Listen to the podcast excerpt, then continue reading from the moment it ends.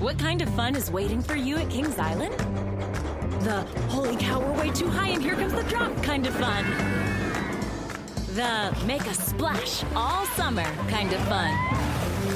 The I can't believe I ate that whole funnel cake. Let's get another kind of fun.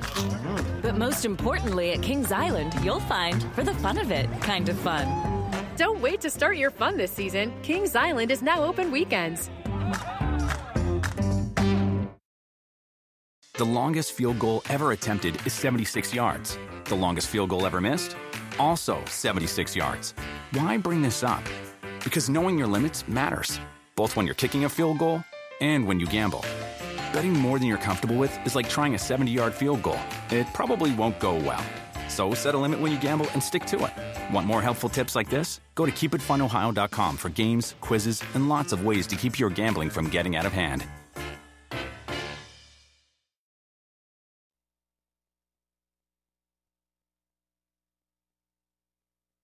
Desde inicios de su sexenio, el presidente López Obrador preparó sus dardos contra el Poder Judicial y ya ha hecho varios tiros, algunos especialmente dañinos.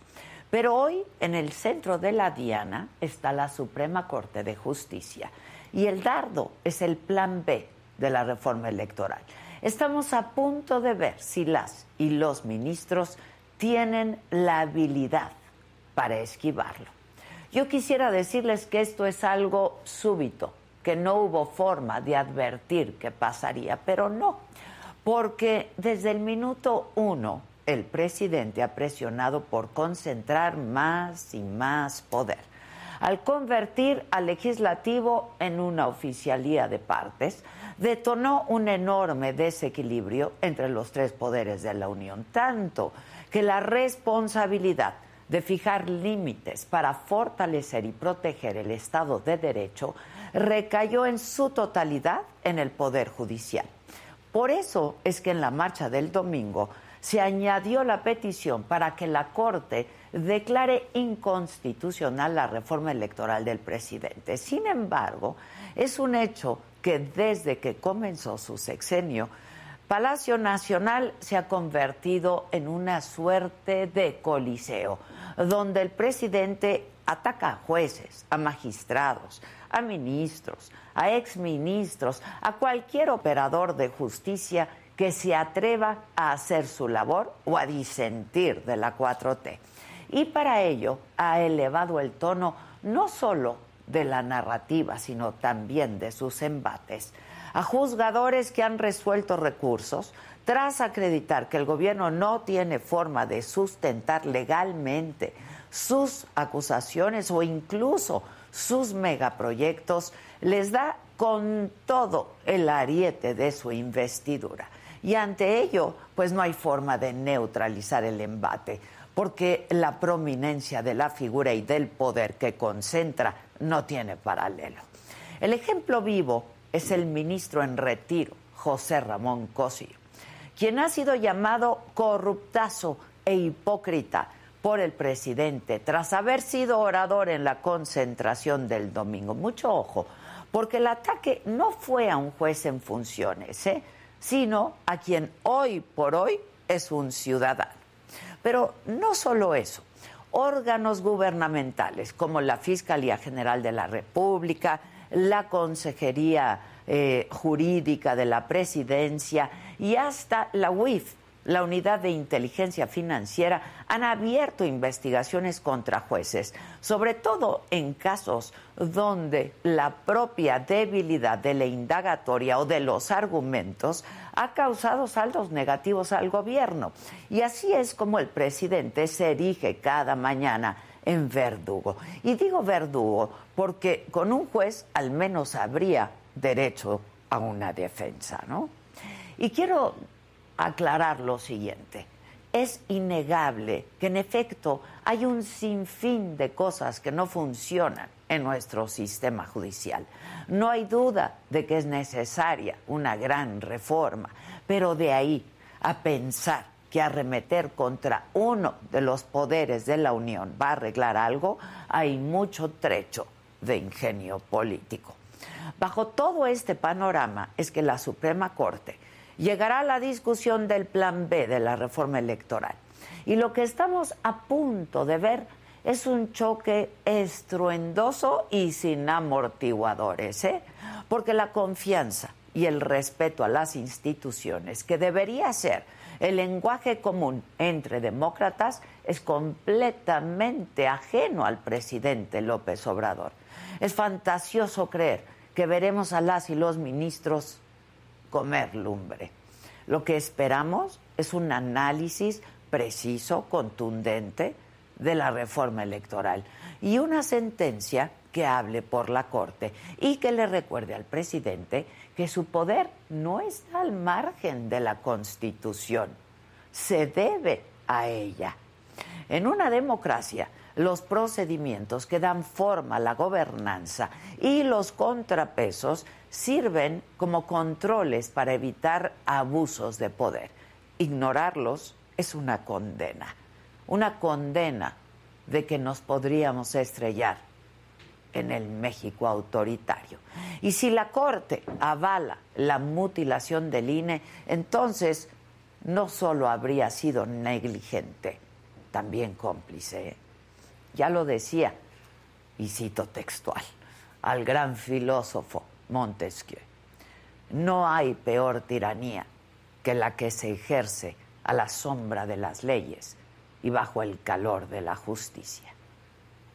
Yo soy Adela Micha.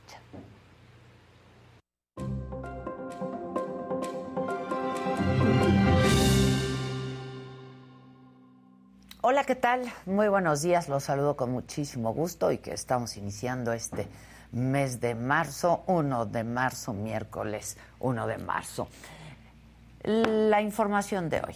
Esta tarde, desde Austin, Texas, Elon Musk va a dar a conocer los detalles de la planta de Tesla que se va a instalar en Nuevo León. Una planta que va a tener una inversión de 5 mil millones de dólares y va a tener una capacidad para producir un millón de autos al año. En otros temas, sobre las recientes cancelaciones o demoras de vuelos de Aeroméxico, la aerolínea ha informado que la actual dirigencia sindical de pilotos está promoviendo una política de cero apoyo ante disrupciones que son comunes en la aviación mundial. Cierro eh, comillas. En el escenario político, el plan B de la reforma electoral no se ha publicado todavía en el diario oficial de la Federación porque falta la firma del presidente de la Cámara de Diputados, de Santiago Krill. Esto fue lo que dijo el senador Ricardo Monreal. Y en respuesta, el senador Gustavo Madero dijo que Monreal está tratando de justificar el retraso del Ejecutivo Federal porque Krill ya firmó.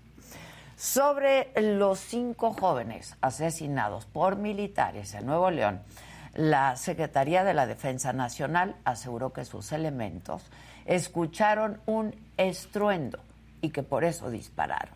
Además de que la camioneta en la que iban estos jóvenes iba a exceso de velocidad y sin placas y por eso dispararon. En información internacional, el choque de dos trenes en Grecia provocó un descarrilamiento de vagones que dejó a 36 personas muertas y a 85 heridos. En los otros temas, la actriz Vanessa Bauch me reveló detalles de la serie de abusos que sufrió ella y compañeras durante el rodaje de la serie de Netflix, Guerra de Vecinos. Los señalados por Vanessa son el productor Fernando Sariñana y el actor Pascasio López, quien hace unos días justo salió de prisión en Guadalajara. La cantante Dana Paola exige a la prensa respetar su espacio y recordó la ansiedad que ha padecido. Esta mañana falleció a los 89 años de edad la actriz y política Irma Serrano. El Checo Pérez lanza advertencia a su compañero de equipo, a Max Verstappen y a Red Bull también. Si no me apoyan, yo tampoco lo haré. De todo esto y muchísimo más estaremos hablando esta mañana aquí en Me lo dijo Adela, esta mañana de miércoles, Así es que no se vayan, que ya comenzamos.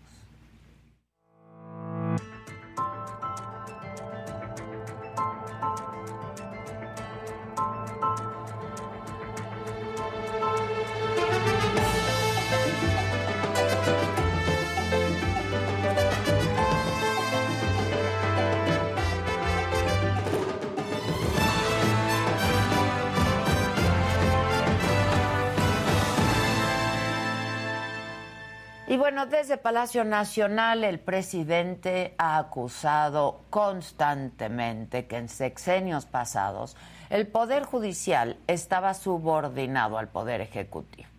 Y el jueves pasado recordó que en la administración de Felipe Calderón, el ministro Arturo Saldívar buscó que se investigara a fondo el incendio de la guardería ABC en Hermosillo, Sonora. Y el presidente aprovechó este caso para hablar así del entonces ministro José Ramón Cosío, orador en la concentración del pasado domingo en defensa del INE. Ahí estaba el ministro Cosío, que seguramente va a estar el domingo protestando. Corruptazo, conservador, hipócrita.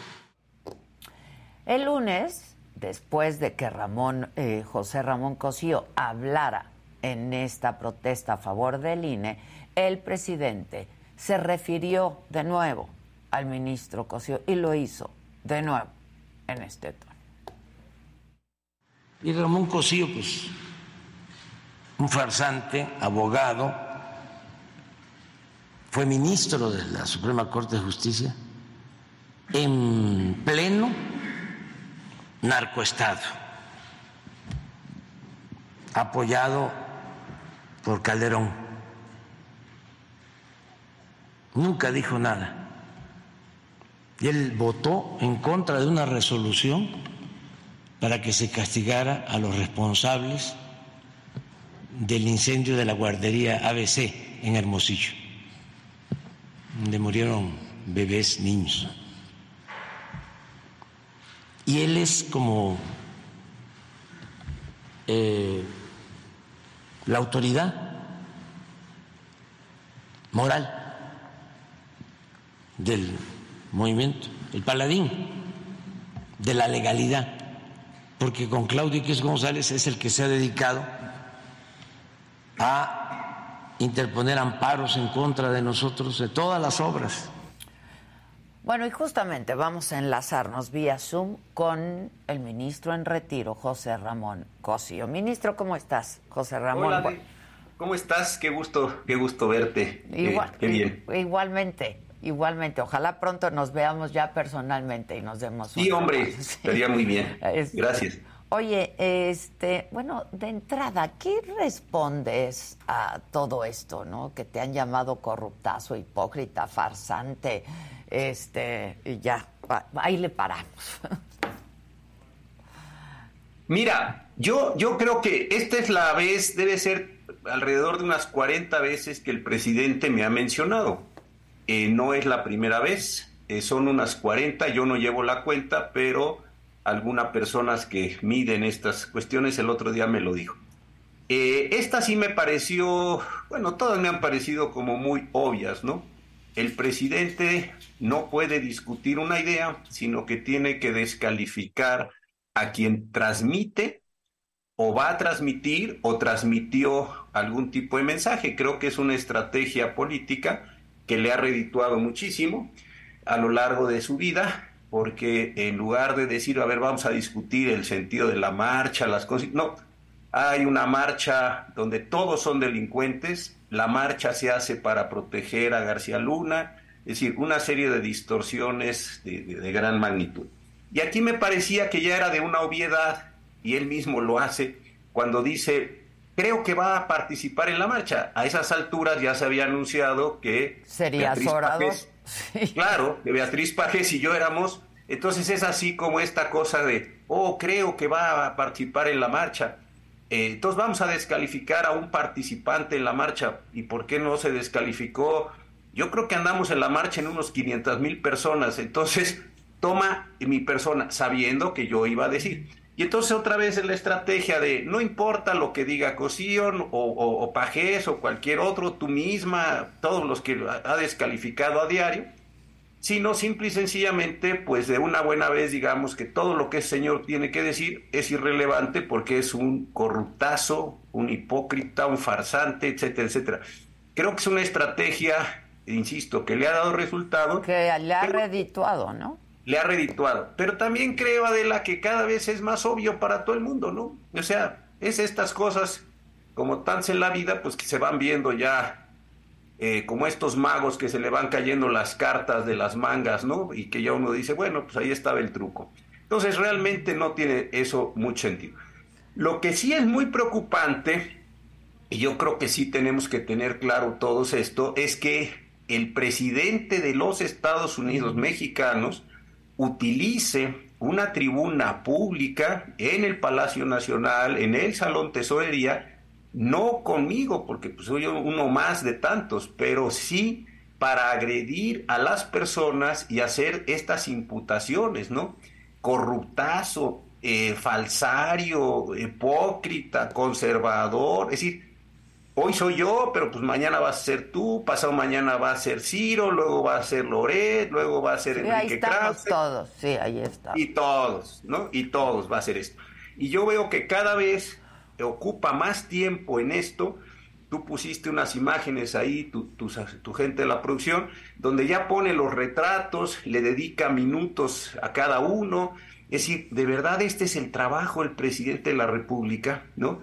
Tú estabas ahora en el muy buen resumen que hiciste antes de empezar hablando de lo que pasó ayer en, Tamaulipas, que es un acto gravísimo, gravísimo, gravísimo. La propia Secretaría de la Defensa lo reconoce.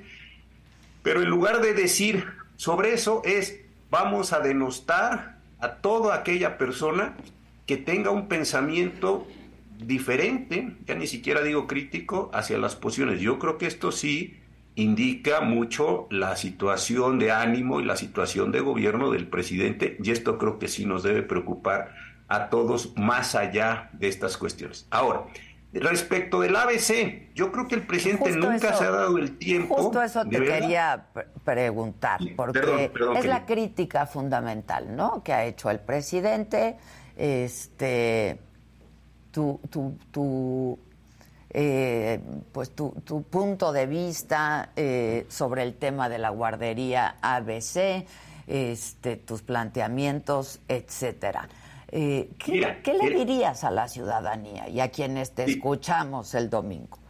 Gracias, querida. Mira, eh, yo subí ya desde hace tiempo el voto particular que emití en ese asunto y qué bueno que me das la oportunidad de aclarar.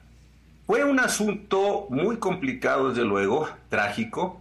Fue un asunto que tuvo muchísimas votaciones, muchísimas votaciones eh, en este sentido. Yo insistí mucho que lo que tenía que discutirse como primer tema era si resultaba o no posible que el Estado mexicano subrogara en particulares las guarderías. Este fue mi punto inicial y el Pleno, ahí está el voto particular, no quiso discutir. Yo lo que quería decir es, ¿puede el Estado asignarle o entregarle funciones del Estado, en este caso las guarderías, a particulares o no? Eso no se dio. Muy bien. Después de eso vinieron una serie de votaciones. Lo único en lo que yo diferí del proyecto, y sigo difiriendo del proyecto en esto, es resultaban responsables el director del Seguro Social y otras autoridades de salud, etcétera, por las acciones que se cometieron en la guardería ABC. Y voy a este punto, y este punto debía interesarle más al presidente cuando deje de ser, o Andrés Manuel López Obrador cuando deje de ser presidente. Es responsable o son responsables los altos mandos de las acciones que realizan los subordinados siempre o hay límites y hay razones en este sentido. Si el día de ayer mataron a cinco jóvenes y ya la propia Secretaría de la Defensa lo acabas tú de decir porque oyeron unas explosiones, iba un auto a toda velocidad, sin placas, y estos soldados dispararon sobre las personas. ¿Es responsable el general secretario de esas muertes? Y es responsable Andrés Manuel López Obrador de esas muertes porque es el comandante supremo de las Fuerzas Armadas o hay un límite que se va estableciendo entre las acciones de la tropa, las acciones de los mandos, la comandancia y la comandancia suprema. Esta era la discusión y es una discusión técnica. Si el presidente López Obrador eh, estuviera en contra de la posición que yo sostuve en el ABC, entonces habría que informarle que él es responsable de todos los actos que realicen todos los miembros de toda la administración federal, porque ese es el criterio que a mí me parecía que no se compadecía. Es ahí donde, fue ahí donde tú te apartaste del proyecto de Saldívar, ¿no? Nada más. Yo dije, no puedes llevar una cadena de responsabilidades en esa condición. Eh, ¿Se quemó la guardería? Sí. ¿Se debe sancionar a las personas? Sí. ¿Es responsable el director general del Seguro Social por una acción que se realizó en, en, en, en eh, la guardería?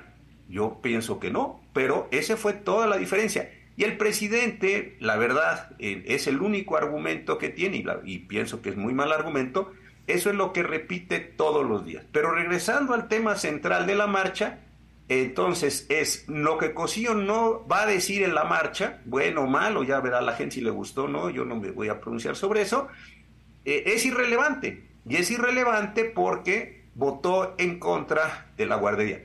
Si el presidente leyera el voto, yo creo que coincidirían mucho. Primero, que no se pueden subrogar los, los servicios del Estado en particulares, cosa que él ha insistido mucho y en la cual coincidiría. Ahora, hay otro aspecto que es muy interesante. Él dice, era una corte de narcoestados. ¿Qué piensa él de la ministra Sánchez Cordero, que tú estaba ahí? Eh, que fue la su secretaria de Gobernación, ¿no? Claro, es su secretario de Gobernación, presidente de la mesa directiva del Senado, senador de la República. Es decir, estos juicios del presidente, donde hace estos eh, pronunciamientos tan generales, pues la verdad termina por lastimarse a él mismo. ¿eh? No, no, no mide lo que dice y como no lo mide, pues después vienen estas cosas que tiene que estar ajustando. Por ejemplo, el no poder reconocer que la marcha tuvo muchísimos más de 100 mil personas porque si pudiera reconocer que la marcha tiene más de 100 mil personas, conforme a sus propias palabras, tendría que haber renunciado a la presidencia de la República e irse a vivir a Palenque.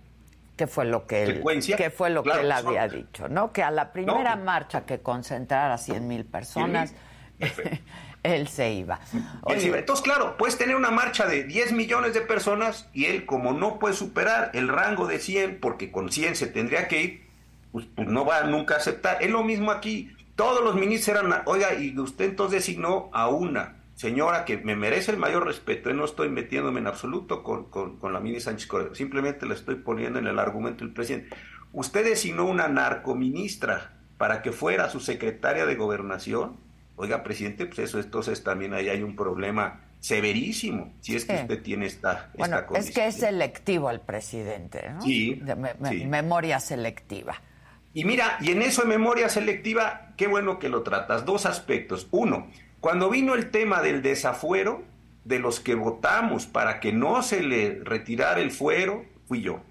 Y cuando vino con la consulta energética, el único que pensó de los 11 que entonces estábamos ahí, que sí era conveniente y era adecuado y constitucionalmente correcto que se llevara a cabo una consulta en materia energética, fui yo.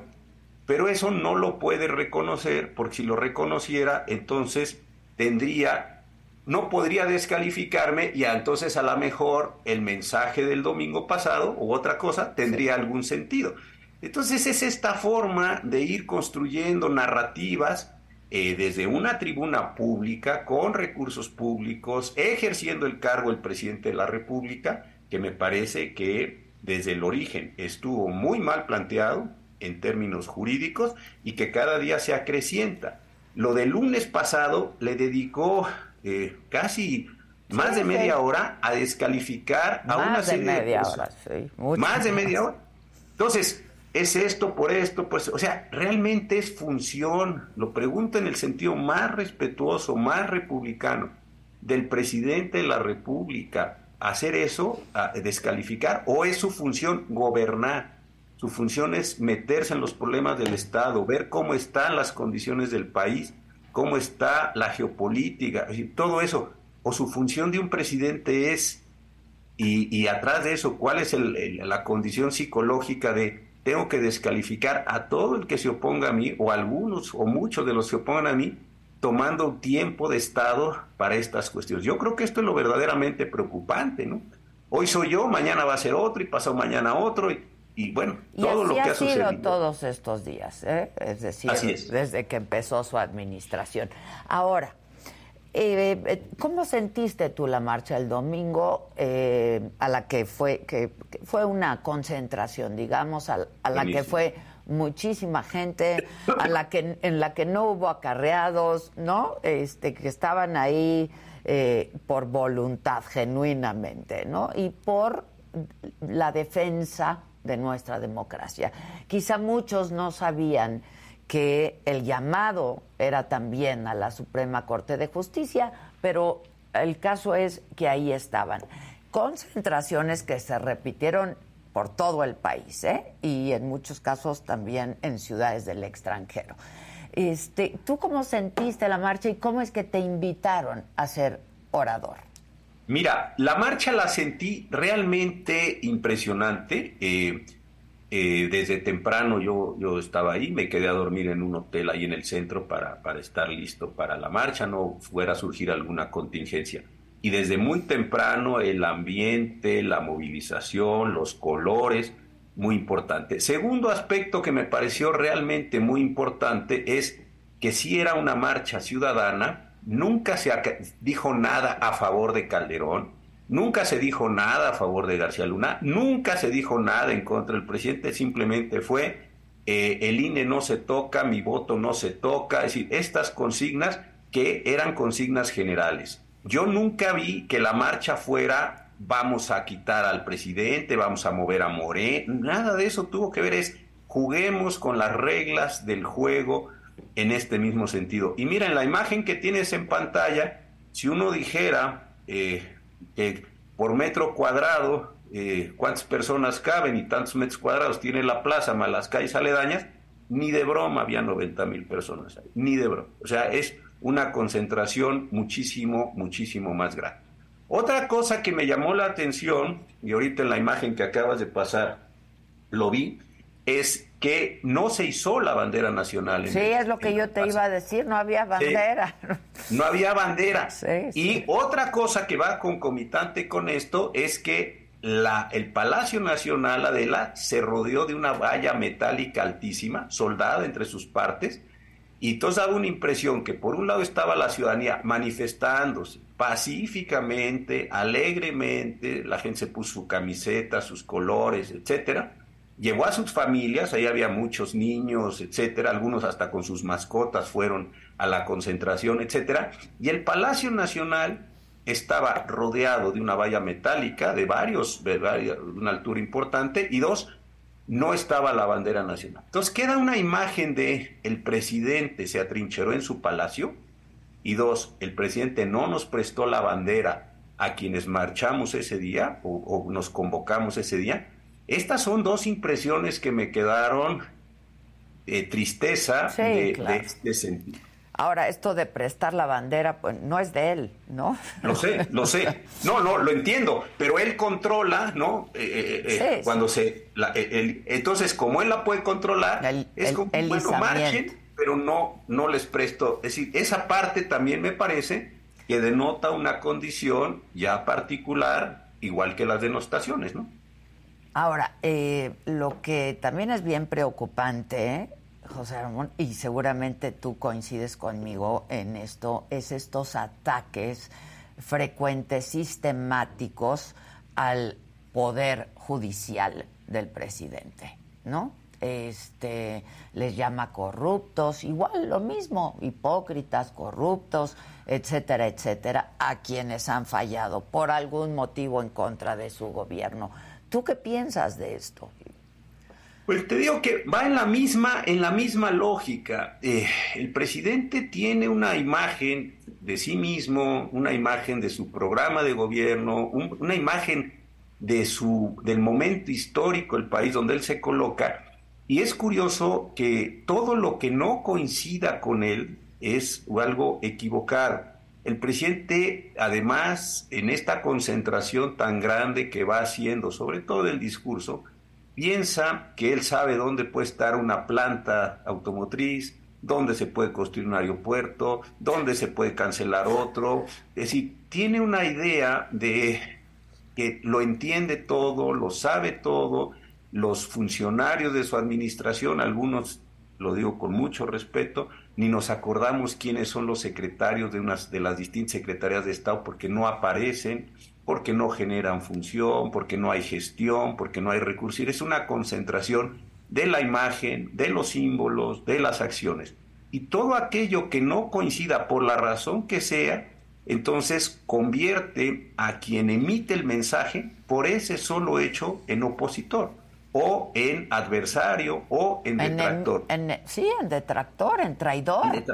Entonces uno puede decir, oiga, presidente, yo no creo que sea buena idea llevar eh, la planta de Tesla, para poner el caso de los últimos días, al sureste del país, por ejemplo, porque no hay clústeres, porque no hay líneas, porque no hay condiciones industriales, no por la planta misma, sino por el conjunto de cosas que tienen que estar alrededor de la planta para eso. Pero el presidente, en lugar de decir, oigan, pues a ver, vamos a analizar ese tema, ¿es verdad, no es verdad? ¿Qué tendría que pasar? No, el que se oponga a esa decisión ha incurrido ya en la, o ha caído ya en la condición o en la categoría de adversario, enemigo, disidente, lo que sea. Yo creo que esto sí es una cuestión importante. No se puede hablar con el presidente, no me estoy refiriendo a esto.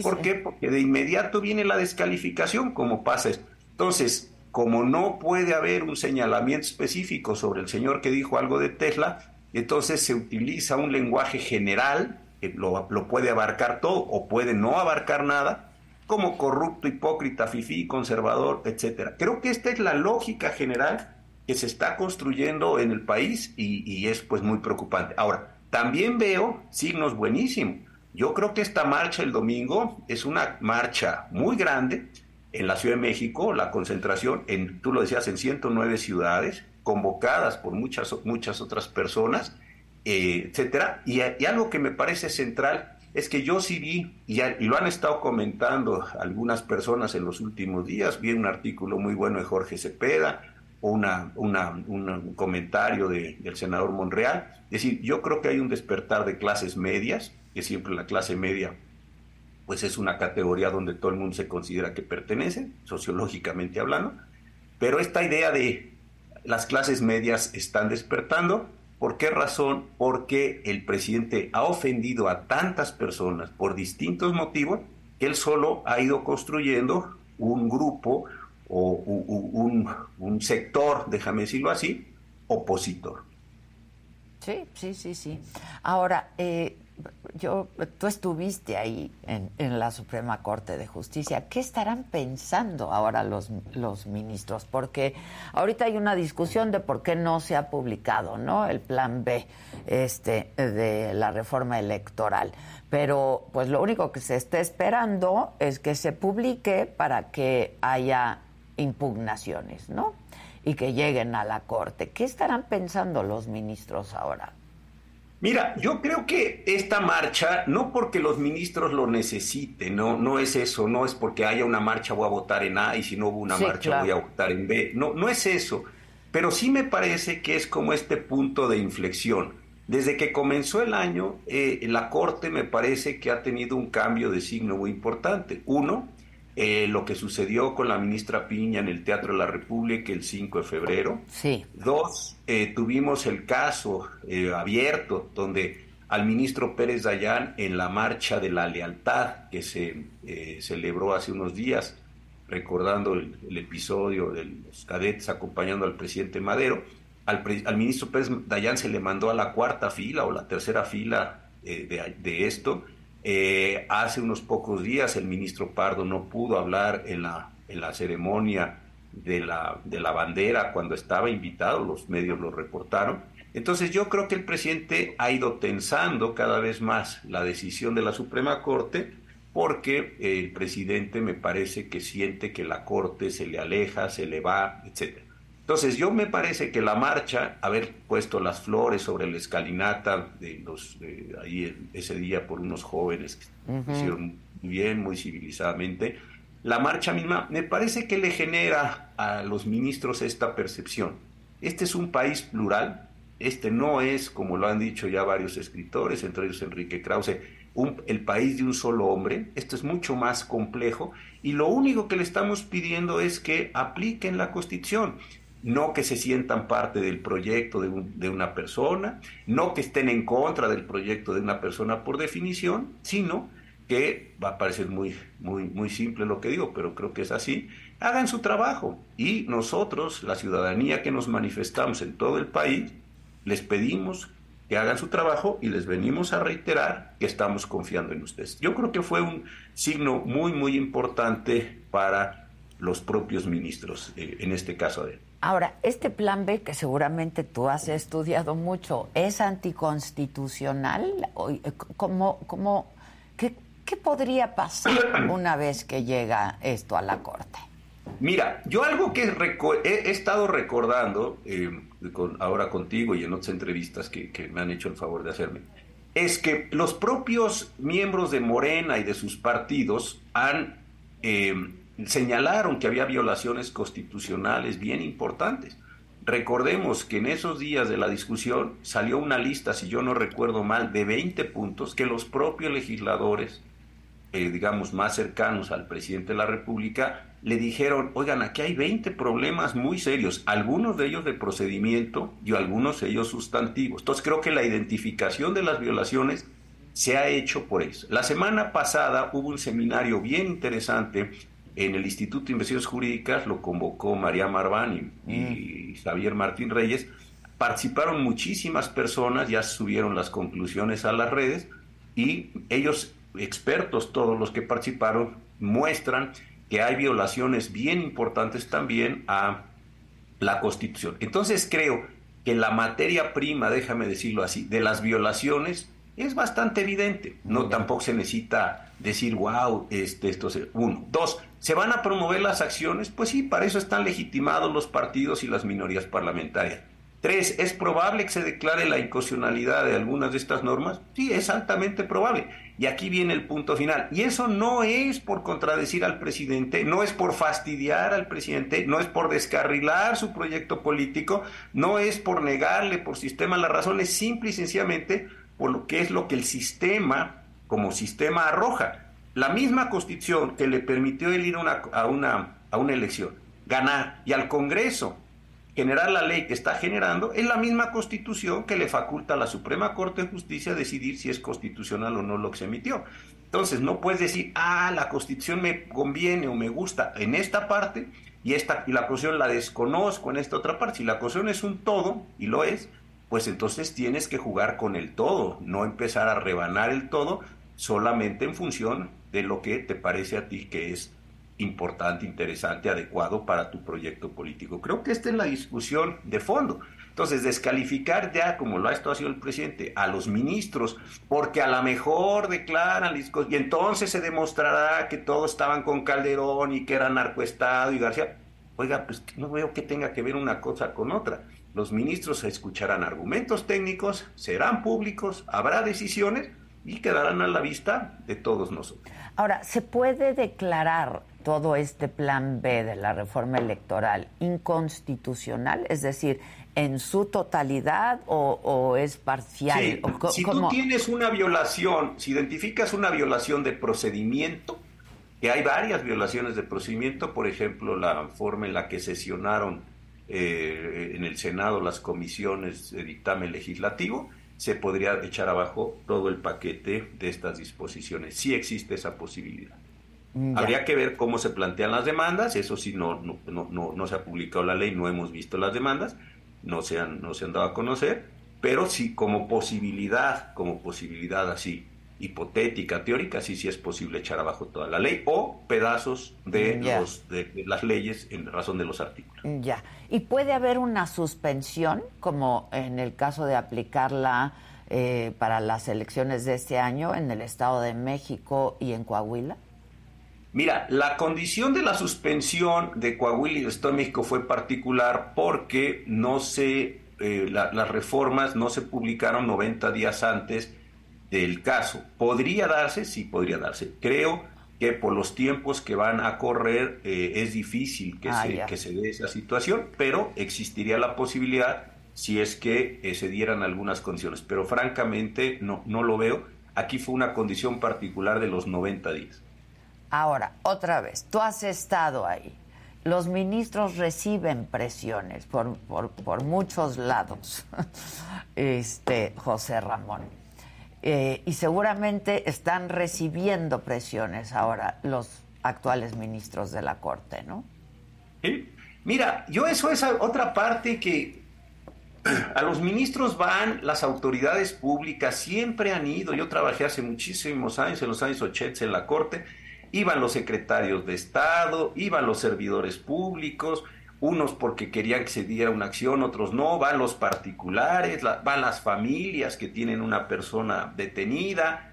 Eh, es decir, es un proceso, te lo diría, normal, el que vayan y que las personas quieran poner un punto de vista a veces psicológico, ¿no? personas que llevan a unos niños que van a, argumentar por la libertad de su padre, otros llevan a la mamá de esta persona. es decir, me parece que es un proceso bastante normal psicológicamente y funcionalmente. Si las personas fueran hoy a los pasillos de la Suprema Corte de Justicia, verían una gran cantidad de personas que llevan sus documentos, unos van con abogados, otros no, hay grupos indígenas, grupos agrarios, eso no tiene ni, de verdad, yo no sé dónde está como pensar que en eso hay heroicidad o en eso hay corrupción, es un ejercicio normal de una Suprema Corte eh, en México. No pasa igual en todo el mundo, pero no estamos hablando de eso, sino estamos hablando de México. Entonces, ¿cuál es la heroicidad de eso? Ahora, los litigantes quieren presionar a los, a los, a los, a los jueces, pues evidentemente sí, eh, véanlo en las películas, por ejemplo, llevan niños ahí, este, llevan señoras, o sea, todos son estrategias que están muy sofisticadas. No hay nada particular en eso. El punto es si el que está en la función se deja presionar. Esa es una cosa completamente diferente. Ahora, no es lo mismo ser presionado por el Ejecutivo, ¿no? Eh, claro, pero también me parece que ha perdido relevancia la forma de presión del Ejecutivo. La semana pasada el ministro Pérez Dayan otorga la suspensión a la que te referías de Coahuila y entonces ya el ministro Pérez Dayan es un delincuente.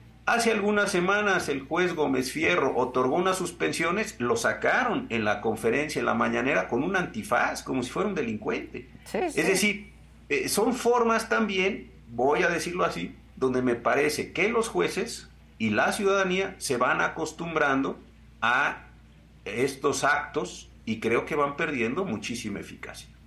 Ya. Em, pues vamos a ver qué es lo que ocurre en la Corte, ¿no? Está obligada a resolver, digo, es un asunto importante, la Corte está obligada a resolver de manera expedita.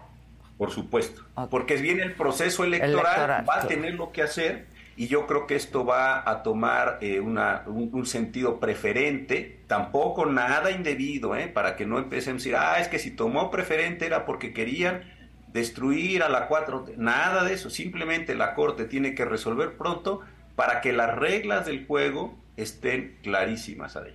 Sí, sin duda. Este, ya que te tengo, te voy a preguntar un par de, un par de cosas.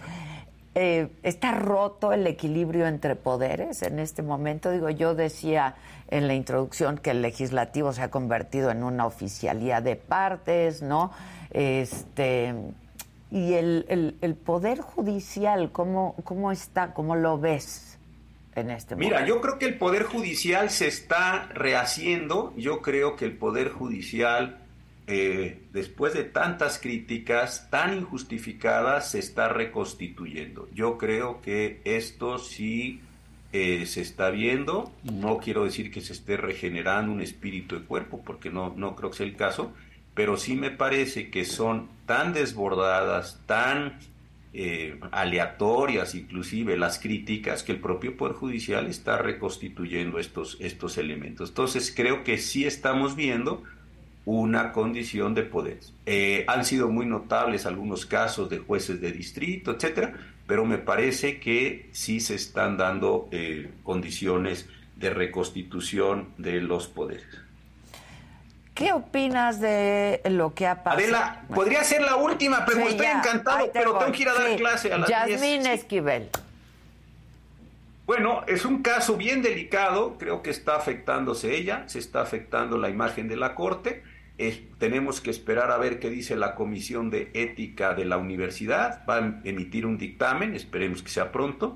Ese dictamen lo mandará al rector y el rector pues tendrá que decidir si sostiene la decisión en el sentido de que la UNAM no tenía facultades o si tenía facultades y se da el caso pero sí, sí es un caso eh, que está lastimando a muchísimas personas y desde luego pues a la, a la propia Suprema Corte en este momento tan complicado. Sería muy bueno que saliera pronto el dictamen y que ya sobre eso pues se fueran tomando las decisiones para aclarar todo este asunto. Te mando un abrazo, gracias. Gracias, querida. Ahí te ¿Eh? das luego un fuerte abrazo, mucho. Muchas gracias. Gracias. Bueno, Así están las cosas. Y yo les recuerdo que hoy, como todos los días, hay programa en este canal a las 7 de la noche, Saga Foot. Estamos platicando de la selección mexicana de fútbol y del, no sé si atinada, para mí desatinada el nombramiento de Diego Coca como entrenador de la selección. ¿Cuál es tu punto de vista, Ricardo? Pero mi candidato, por muchas razones, era, era Jaime Lozano. Te voy a decir por qué.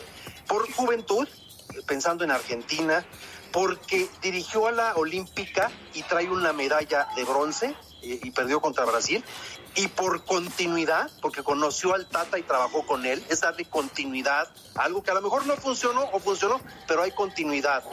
Y yo no dudo de la capacidad de Diego Coca, ojo, ¿eh? eh es un, entrenador, conoce el fútbol mexicano, pero ojo, en números, dos campeonatos, el primero con Atlas medio dudoso, pero bueno, eh, X. 33 eh, partidos perdidos, 32 ganados con el Atlas. Entonces tampoco, no debutó a un solo mexicano. ¿Qué opinión te merece eso?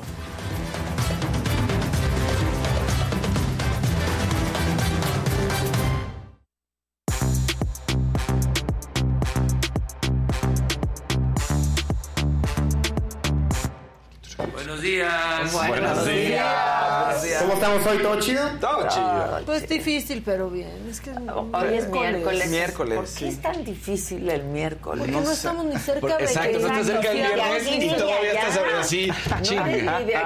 Como en algún momento diría nuestro. Es el ombliguito de, semana. Es el limbo. Es el limbo. Es el que viene. Sí. Pero no, o sea, si, si, por alguna razón agarras la jarra y dices, puta, todavía falta. Sí, o sea, miércoles no No, no, no. No, son horas, Daniel. Exacto. sí, sí, sí. Porque te tienes que recuperar. Exacto. No hay chance. No hay chance, hay chamba. Y Pero la vida bueno, no espera. ¿Cómo está la banda? ¿Cómo está la banda? Muy... Eh, les molestaba, muy enganchada, muy molestos, mientan madres y decían, órale, ¿qué le pasa a esto? Ya todos los días son martes de ah, mentar madres. Yo. Sí, de pronto sí, ya, todos los días. Ya no es solo el martes de mentar madres. el chat de pronto está que arde. Sí, verdad. claro. Pero dice que todo chido, Fabián Fernández. Pues qué bueno. Qué bueno. Yo estoy al millón. Qué bueno. Pues qué envidia. Sí, la neta. ¿Cómo le haces? ¿Qué te tomas o qué te metes o qué haces? ¿Con quién vamos? Oye, murió. La que sigue, por favor. Murió. Sí, murió.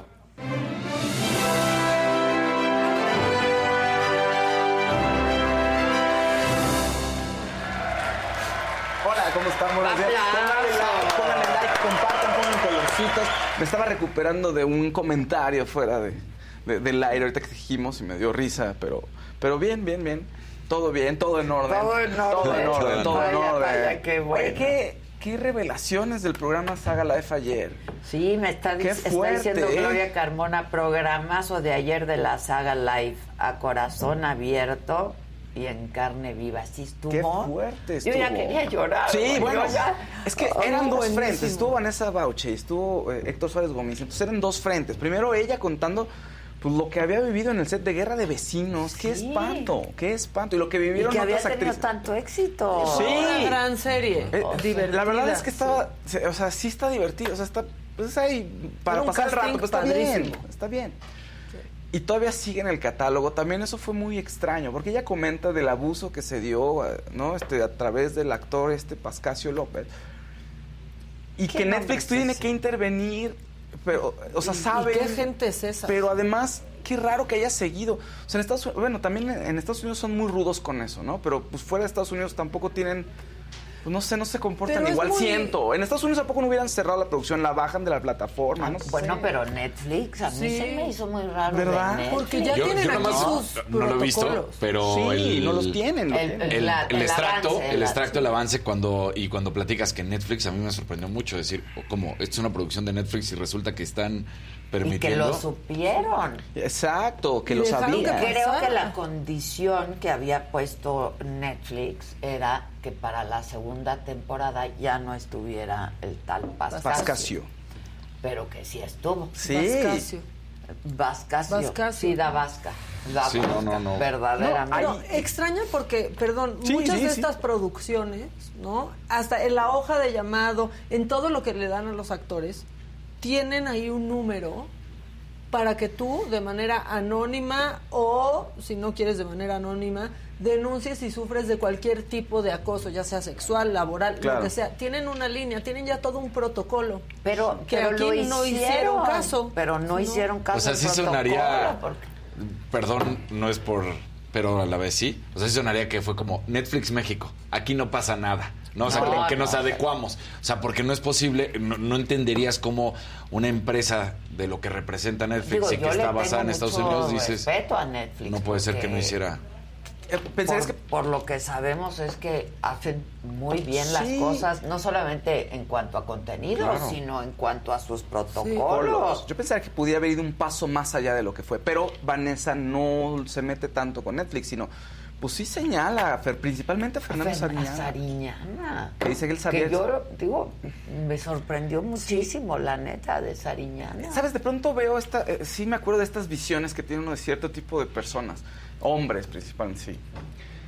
Está loco, no, no, tranquilo, está loco. Y es cierto, o sea, tú no lo vives igual que como lo puedes vivir tú, o Maca, o Daniel, o, o una mujer a la que el tipo le pone el ojo encima y quiere algo con ella más allá de lo laboral, ¿no? Entonces híjole, sí es muy fuerte eso y sí, sí le creo de todo lo que pudo haber pasado, de que hay un chat en que apostaba, ¿no? ¿Quién hasta lo cuenta? La producción tenía un chat que decía a ver quién se acostaba con, con de, quién, departamento iba a cuál, cuál iba a caer, ¿no? De cuál departamento. Y que una de las chavas vio el chat. O sea, qué asco. Qué fuerte está. No, no, fuerte y fuerte para la actriz Sara Nichols, que fue quien eh, víctima de este sujeto. Exactamente. Que fue por quien estuvo en la cárcel, y que salió. Salió además ya, salió, y bueno, en fin, ah, vamos a ver un adelanto. Ah, y bueno, y por el otro lado, Héctor Suárez, que también se, qué bonito, suena muy fuerte lo que voy a decir, pero es cierto. Qué bonito los momentos que vivió con su papá y su mamá. O sea, es, sí es un privilegio. O sea, duele, yo sé, pero, pero esos últimos momentos son, no, son, son, son una cosa... ¿Y cómo lo cuenta? ¿Y cómo lo cuenta? También es como yo ya quería llorar. O sea, ya. no, no, Me da risa en un momento que no, es que, es que sí, pues es que tú eres medio violento, no sé qué le dicen, no, yo no soy, sí, un poquito, le decían ustedes. Un poquito, Y dice, bueno, a mí que no me provoquen. Pero, está más centrado, digo, a ver, con guantes, que eso es lo que él sabe, va, pues tiene razón, no va a pretender que en la calle es muy bueno para el trompo, digamos. Exacto, pues no. exacto. y qué bueno, qué bueno. Vemos unos, unos una, una, parte de la entrevista y yo los invito a que la vean si es que no la han visto. Se transmitió ayer, ya está en el canal. Este, véanla. Principio. Fui violentada durante un mes y medio por el compañero actor que está eh, esa persona que violó a una compañera, no sé cómo se llama. no, no lo nombro. Espérate, ¿en, de la película? En, una serie que protagonicé para Netflix en el 2020. Guerra de Vecinos. Guerra de, Vecinos. Violó a la compañera actriz al segundo día de conocerme. Así, pues llegó y la violó a su casa. Sí, la leí porque me la ofrecieron, pero no quise. Este... No me digas. el hermano hubiera sido tan diferente la vida, quizá, para muchos. Tiene un tío abogado que se hace pasar por, o sea, se hace llamar por defensor de derechos humanos, tiene una asociación que se llama la Comisión Internacional de Derechos Humanos, con las mismas siglas de la Interamericana, ah, haciéndose pasar. No, no tiene nada que ver.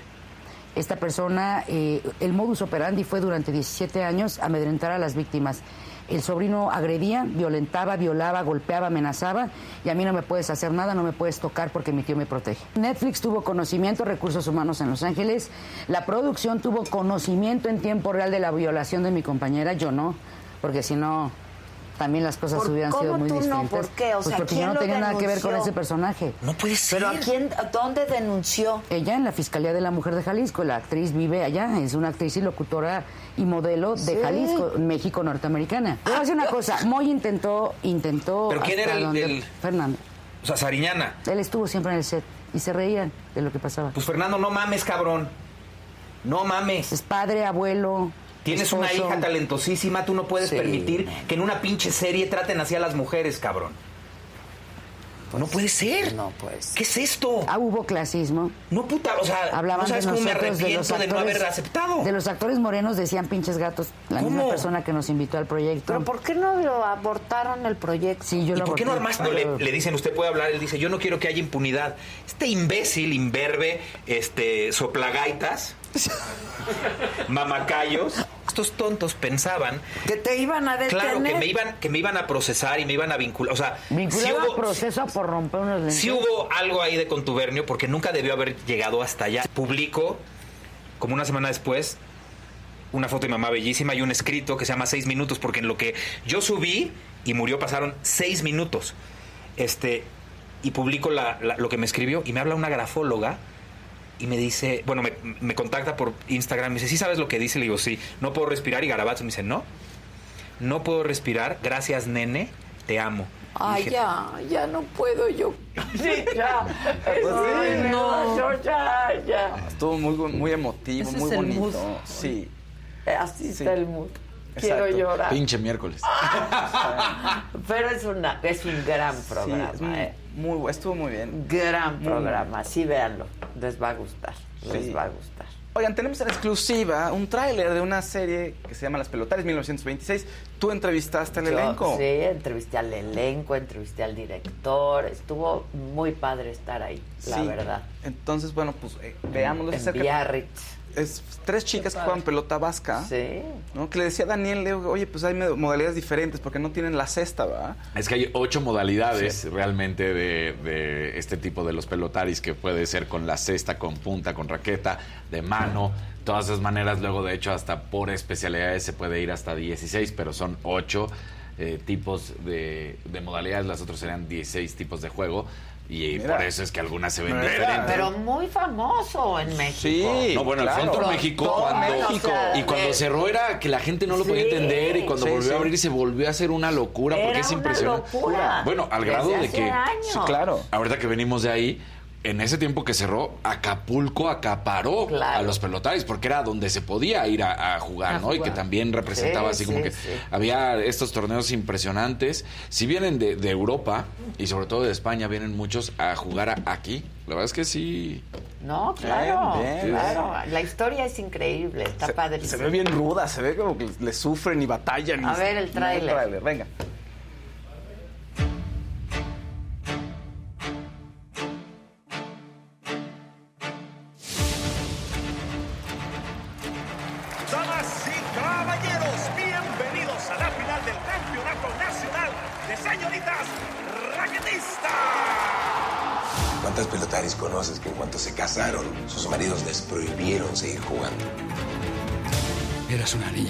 Puse la primera raqueta en la mano. No solo puso la raqueta. ¿Recuerda? Estoy embarazada. Estoy en el mejor momento de mi carrera. Estoy a punto de convertirme en campeona de México. O interrumpes tu embarazo, o te olvidas de ser campeona. ¿Qué pasa?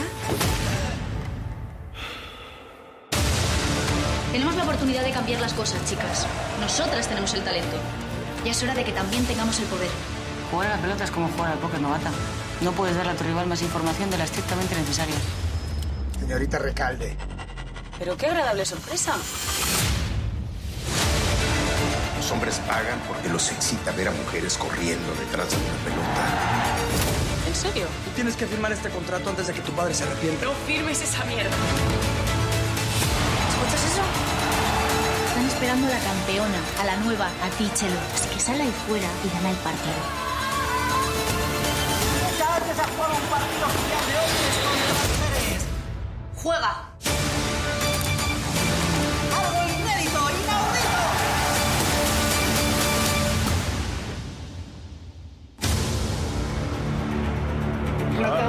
Tener que descargar VIX. No, hay que pagar VIX Plus. Ay, que Porque pagar VIX tiene, sí. No, no, pero hay truco, acuérdense. La ves en friega antes de que te cobren el Ah, ok. Entonces espérense que esté en la pelotaris No manches, el director de esa serie, el iluminador de esa serie, este, o sea, para grabar una escena No, es que- era una cosa. Se nota. Se nota, ¿no? sí. Se Es que- nota una sí. producción chingona, la neta. España tiene eso, ese Uf, valor de las la qué imagen, buenas el cosas tratamiento la Y muchos actores de Vis a Vis, que Vis a Vis también Ajá. fue una super serie. Súper. El escritor de esta serie también participó en Vis a Vis. Este, se ve que es española, ¿sabes? Sí. O sea, y Suria Vega está increíble. Aprendieron a jugar, o Qué sea, padre. increíble, ¿eh? Muy bien. Increíble. De hecho, vamos a pasar la entrevista ¿cuándo? Mañana, el viernes. Viernes. Ya nos, ya nos permiten pasarla. Ya, entonces ya la, la vamos, la vamos, porque te embargan Sí, el claro. material hasta que se vaya a estrenar. Suena muy fuerte En eso, embargo. ¿no? El embargo. El embargo, exacto. Está embargado. Este- Siento que fuiste hace medio año, manita. Pues, Pues fui hace sí. casi medio año. Sí, pues de- con razón lo siento. Sí, exacto. sí. Sientes mucho, bien, siento bien, estoy en lo correcto, bien. manita. Te queda clara mi ausencia de Siempre. Y ahí están las raquetas. Ahí están, es lo que te digo, que ahí se ven las Son raquetas. diferentes. Son diferentes. Ajá, Por eso le pregunté a Daniel, digo, pelotari, pues usualmente pues usan la... La yo conozco gente la normal- cesta, es lo- lo que normalmente más se tiene ve. la de la cesta, pero te digo, hasta el de mano, punta, todos estos son modalidades de la pelota vasca. Oigan, Pues hay que verla. Pero Dan- voy a hacer el trucuete. ¿Cuánto tiempo tengo gratis? Pero lo que hay que saber, pero lo que hay que saber es si es una vez a la semana o si ya está toda. Porque si es una vez a la semana habrá que esperar a que la Ah, suban claro. toda para que No, la yo creo que va a es estar toda. toda. ¿Tú Haz co- el ¿Cómo es Giselo? Pregunta, pregunta. Ah, porque- No, yo creo que va No, a si ser preguntas van a decir, ah, ya sé para qué lo quieres hacer, ¿verdad? No importa. No importa, pues lo estamos diciendo Pues lo aquí. estamos Porque diciendo. Apple TV sí tiene la, la política de cada semana, ¿no? Sí. Apple TV, no, No, sé, creo que HBO Max siempre- Siempre, to- Te Netflix todas. Excepto como- alguna Al, que al otra. final empezaron a hacer Ajá. Las pruebas, pero no... como que eso, ¿eh? A mí también, o sea, no me gusta. Se me olvida. O Ah, sea, ya. si me la sueltan ahí cada semana, ya es como, ay, no. No, yo sí descanso mucho porque si no... ¿Verdad? Y No, luego, yo, la No, quiero. Porque al final del día eso es romper con lo que estábamos acostumbrados Es en la tele como tal. O sea, por eso el streaming era el- Por- al- en el momento que Por quieres, eso cuando era el quieres. éxito, Exacto. Claro. No, Netflix espero que la saquen toda de una. Pero este, VIX Plus. VIX Que diga VIX Plus. que no sea solo la puntita, Exacto. por favor. Completita. Sí, sí. Oigan, Dana Paola ayer dio de qué hablar, pero creo que todo el mundo se fue por un lado que no debía. O sea, había muchas cosas más que preguntarle a Dana Paola. Se la encuentran en el aeropuerto, ya saben, el chaquelo, todo el mundo se le acerca. Y pues dice, oigan, espérenme, como casi casi organícense. Y muchos comunicadores ahí se le fueron encima. Otros pocos la defendieron, pero mu- en general muchos decían, ah, es que Dana Paola estaba calmando al- a, a la prensa como perros. Y otros decían, no, y ahora nos van a decir qué, qué podemos preguntar y qué no. Creo que es una exageración. Vamos a Pueden escuchar. preguntar lo que A quieran, ver, más vamos a bien, escuchar, ¿qué va vamos a a escuchar. contestar? ¡Ey, no se peleen! ¡Eh, eh, eh, eh! Voy a terminar acá para que podamos salir y que nadie se pelee. Dejar de incomodar también a nosotros como artistas y tratar de evitar este chacaleo de, ay, es que la vida no es un chisme y hay que respetar también a los seres humanos que somos artistas como nos gusta a nosotros respetarlos a ustedes y darles el tiempo a la entrevista con las preguntas correctas. Es lo que siempre voy a decir. Yo la es que soy una persona que, aunque me da mucha ansiedad esta situación, eh, lo hago con todo el gusto porque al final pues también yo estoy trabajando y todo el mundo está haciendo su trabajo. Mira, ella, ella pasó por un tema de ansiedad muy fuerte, pero independientemente de eso, pues sí es impresionante. Tú sales de- del avión, lo que decimos, no hay trabajo que te alcance para que pronto llegue una marea de gente y No, ¡pum! la vale. verdad. Oye, ¿qué? No, No, no sé qué. Oye, O ¿haces sea, playback? ¿Cuánto tiempo te tienes ¿Qué que onda? quedar o qué tienes Sí, que no tienes que hacer? o- con mucha ¿No? anticipación. Pues sí, y además preguntas como de, oye, este, ¿haces playback? A ver, es una pista, dice ella, es una pista que todos usamos y se canta sobre ella, ¿no? Y todo el mundo se le empieza a rejuntar y también, como decían por ahí, oye, casi casi, ¿no? Y el novio ya, cuando ya tuvieron intimidad, luego les preguntan esas cosas. Pues, ¿qué haces en ese momento? Es horrible. Y lo que Pues dice, pues tiene razón y lo hace de manera muy respetuosa. ¿no? Sí. Les queremos dar su tiempo y su espacio. Y, Claro. ¿No? Pero, pues, A mí me parece que lo hizo bien. es que- muy invasivo de pronto. ¿eh? Es muy Sí, Es un muy poco como dijo Erika hace una semana que igual le cayeron en el aeropuerto y dijo, es que ya dijimos todo y me están preguntando de algo que de verdad me duele y que no quiero Claro. seguir hablando. ¿Qué más les puedo O decir? sea, es doloroso. eso. ¿Para qué me siguen preguntando? Ya, Sí, ya, o sea- ya sacamos Ya un lo comunicado, hicimos Claro. declaraciones, ya. Oye, pero te- ¿estás triste? No, güey. No, o sea, no, güey. Estoy súper Sí, contento, claro. se acabó mi matrimonio. Sí. Aunque ellos así lo hayan decidido, Claro, no, bueno. Es doloroso. O la clásica O sea, pregunta también. ¿Cómo te ¿Cómo sientes? te sientes? No, No, ¿tú qué crees? de ganarte una medalla. Exacto, ¿Cómo ¿cómo te te sientes? No, bueno. Pues este. Como le dijo ¿Al- Flor ¿Alguna Rubio. otra pregunta? Sí. Flor Rubio En hijo el- de en el Vicente. funeral. Eh, Después de este día tan emocionante, ¿cómo estás? No, bueno, bueno. pues. Sí, es, es sea, que. En fin. Oye, oye, ¿qué pasó en Noy? ¿Qué está Hoy pasando en los Noy? rules, eh, por cierto. ¿Qué está pasando en Noy, Maca? Ay, pues yo no sé. ¿Qué? Yo qué voy a saber si yo ni ¿Qué estoy es la de hoy? ¿Qué pasó? Pues subió un, un, este, un comunicado de que también que se separa de su pareja. ¿Quién? Tania Rincón. O sea, ¿qué Sí lo vi. pasa? Yo ya tengo miedo de abrir fotos de amigos en Instagram y leer y que sea que se Pero separan. igual en el tenor de, bueno, pues lo hicimos este, de la mejor manera, nos seguimos queriendo, todo muy civilizado, todo muy bonito. Tienen hijos. pues, Sí, tiene- sí, es, bueno, no ¿Un siempre... niño y una niña? Sí, no siempre terminan así todas, pero... Y, y no siempre terminan así, ya después de, de un tiempo, pues creo que sí, hay mucho rencor, siempre es, es muy complicada la relación, también uno quiere pretender separarse de la mejor manera, pero pues al final... No, bueno, es pero sí hay ¿no? buenas maneras de separarse. Claro, hay y hay maneras más muy civilizadas. malas Hay muy maneras malas. de separarse. Eso es un hecho. Entonces, Sí, ¿qué yo pasa? sí conozco no? gente así que pasa navidades de todos modos Sí. juntos y fechas especiales juntos, aunque están separados, No es o cada fácil. quien con su familia nueva. Claro, Sí. no es fácil, Sí. pero hay quien lo logra. ¿no? Claro. Exacto. Sí, no sé qué tan conveniente sea luego abrirlo tanto a redes sociales. Es muy, o sea, abre- abres tu tema y eso, estás en el aeropuerto, te preguntan y revives una y otra vez la situación. Está terrible, pero bueno, cada quien lo maneja como quiere, como mejor cree que es conveniente para No su carrera. es que está difícil, o sea, tendrían que sacar un Yo digo que comunicado, no. un Para mí no. asunto Yo digo que privado, para mí no. personal. Yo digo que no, a menos que desde el principio. yo ya me divorcié dos veces y no, no, o sea, mis cosas privadas. Pero a menos de que desde el principio este, lo, lo vendas de esa manera y vivas esa relación, entonces pues de alguna manera te sigues en ese tren. O sea, si alguien... Pues sí, pero No, puedes, pero- o sea, pero si antes ni- o subías sea, para fotos, mí- pues luego ya no subes. Claro. Exacto. Y luego si andas ya Exacto, con y si algún día más, te pues preguntan, ya. oye, empezaste a salir con Sí. alguien, uy, sí, porque me divorcié hace como dos años. Exacto. Y ya, se acabó. Exacto. Sí, bueno. O sea, yo O sea, creo que no- yo soy de los No que lo piensan así yo- igual. Yo, Yo no. Mis, mis cosas privadas, también creo. personales son privadas, ¿no? Yo así me he mantenido también. Y ya si luego alguien te pregunta, pues sí, ya. No, ya no Pues se llamaba, dices. Exacto. Se llamaba. Sí. Se terminó. Se terminó. Y, y punto. Y ya, nomás, ya. ¿No? Sí, Pero no. no. sé, yo no soy una figura pública quizás de Si eres ese una figura tamaño, pública. no lo sé, o sea, pero... No, ¿De sí, cuál es una-. No, No, no, no. No sé.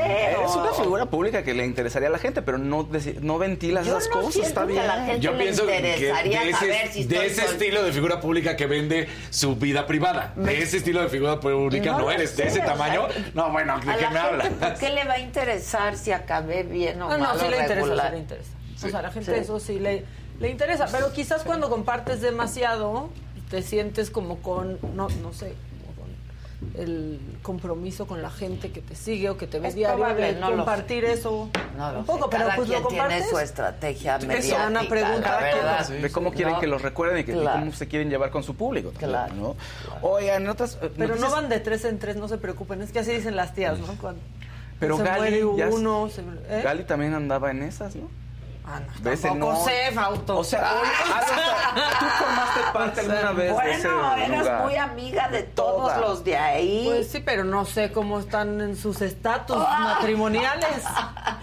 Difícilmente sabe uno su estatus. Como para que lo sepa alguien. de metido en otro, sí, no, De bueno. verdad. Oigan, en, otras not- en otros temas, fíjense, falleció la tigresa a los 89 años, Sí. Irma Serrano, que se nos olvida a todos porque lo último que escuchas es ella andando con el Pato Zambrano, Sí, que es con sí. Poncho, y que sí, en el escándalo, que en la política. Pero fue una cantante, fue buena, muy famosa además en el momento. este, compró el Teatro Fufú en los El 70. frufru. El frufru es una maravilla. Digo, Claro. ahorita ya no sé cómo esté, pero, Pero era- no, espera, además se, se te olvida que una de las obras que puso, las, las primeras, fue Naná de Mil Solares, uno de los clásicos de la literatura. Es decir, eh, hizo mucho por la cultura. Y era una mujer guapísima. Guapísima, hizo eh, eh, muy talentosa, hizo muchas cosas por la cultura y pues lo único que te acuerdas es eso, el escándalo, el chisme. Pero no, la verdad es que hizo varias cosas por, por la, pues sí, por la- el mundo artístico en este Sin país. duda, claro. Muchas, estuvo también en teatro, ¿no? Estuvo en televisión. Cantaba. Y- y- Cantaba pero es ranchero. que- Sí. años tenía Martina. Pero sabes qué? que en esa época las las la- las actrices eran artistas que cantaban, Estaban, pero claro, que claro, bailaban, claro. pero no. 360. Era todo. Un- sí, un 360. Un 360. Y la tigresa, bueno, el, el nombre de la, el nombre de la tigresa viene porque había una historieta que se estaba ilustrando en donde una hay el, el asesinato de una familia, un sujeto asesina a una familia entera y sobrevive una niña que se llama Anita. Y Anita se va a la, a la selva, entonces vive con un chimpancé y con un tigre. Crece, y entonces crece como hay feral y entonces la tigresa. Ah. Y años después, eh, el, el hijo del que mató a su familia, quiere, pues eran amiguitos de la infancia, entonces quiere, se da cuenta que es ella y quiere hacer que, que haya una especie de resarcimiento, pero, pero ahí vemos que no se va a lograr tan fácil. fíjense. Yo tuve una anécdota muy chistosa ¿Con la con tigresa? la tigresa. Cuenta. Estaba yo eh, chavita, ¿no? Este, creo que me no me había casado todavía, la primera vez. Este, y tenía yo un saliente. Ajá. Un, saliente. ¿Cómo terminaron? ¿Qué hicieron? Exacto, Pero, ¿y quién era? un saliente. Y este y fuimos al caballo bayo. Ay. Conscripto. Conscripto, que ya sí. abrió No, otra sí. vez, que ¿Ya ya abrió. ¿En serio? No ahí, pero que ya abrió el caballo. Ah, qué bayo. bien. qué bien, era, qué bien. era Sí, era un gran lugar. emborrachara ahí. Sí, era un Los gran lugar. era día de Sí, caballo claro. ¿no? Y aparte luego hicieron como un lugar para niños. Sí, y- sí, sí. Entonces, los domingos era caballo bayo con los salientes. Sí. Este, y entonces iba yo con un saliente y llegó Irma Serrano y se sentó en nuestra mesa porque conocía a mi Al saliente. saliente. Ah, ok. Y se sentó y me empezó a decir, ¿y este que te ha regalado? ¿No? Ajá, ajá. Que te regale joyas, que no te manden flores, que te manden arbolitos de oro lleno de joyas Muy que hagan tilín, tilín, tilín. Nunca se me va a olvidar el, El tilín, tilín, tilín, tilín, tilín. tilín. Que te regalen joyas, que te regalen cosas que cuestan mucho dinero.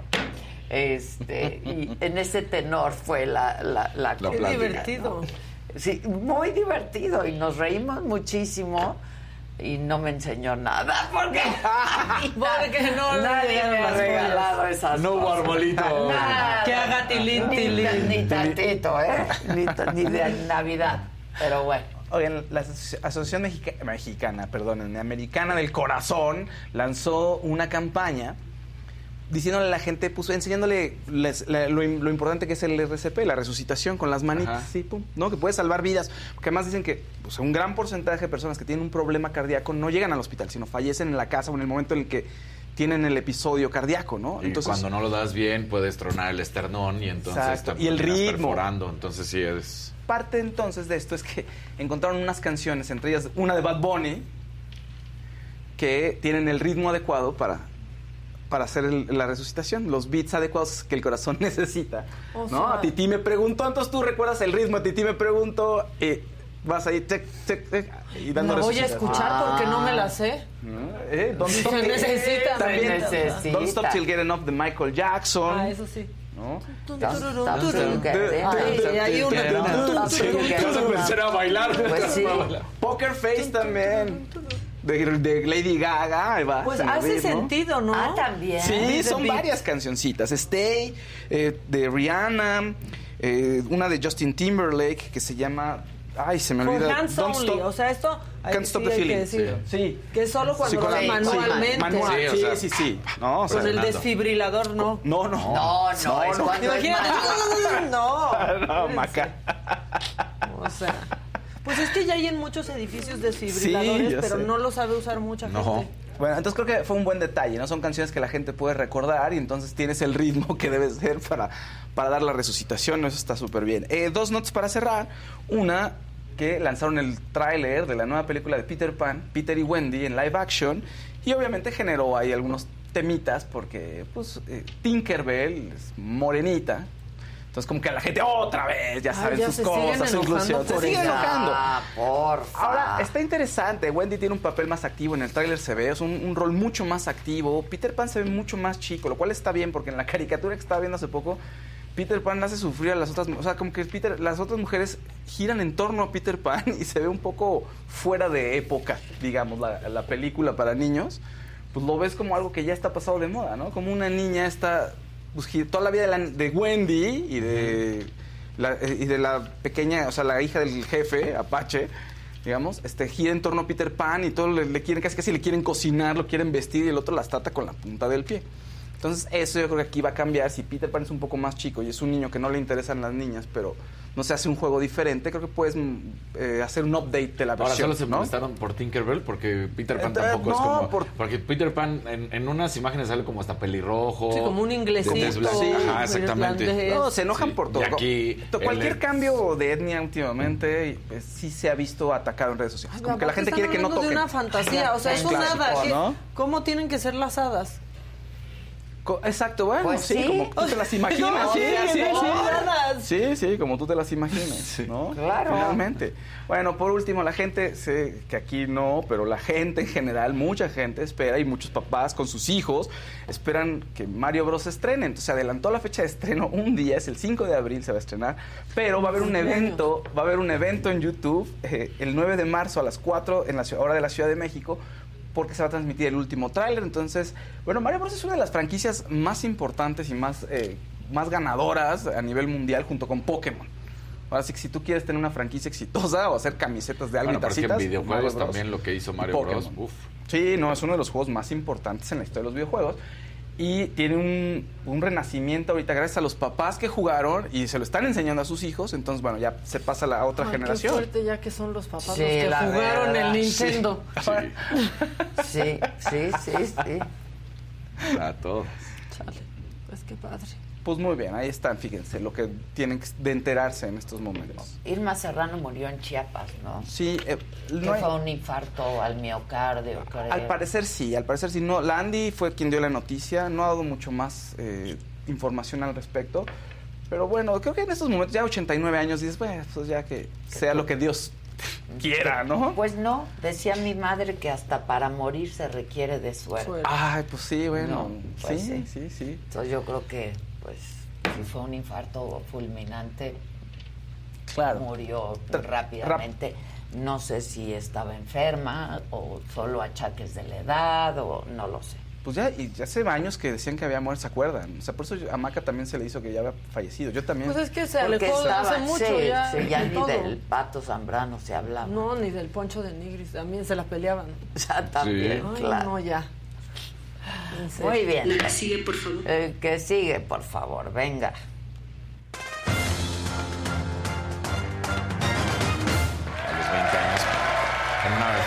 25 años en una fiesta de disfraces. Yo no sabía. Ah, ¿sí? Ah, Así llegué.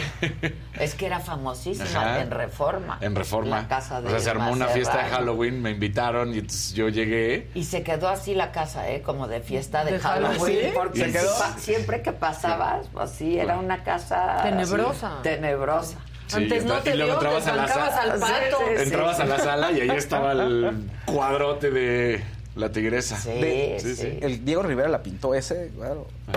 Pues Diego pintó la- a Silvia Pinal. Pinal Sí, sí. Impresionante.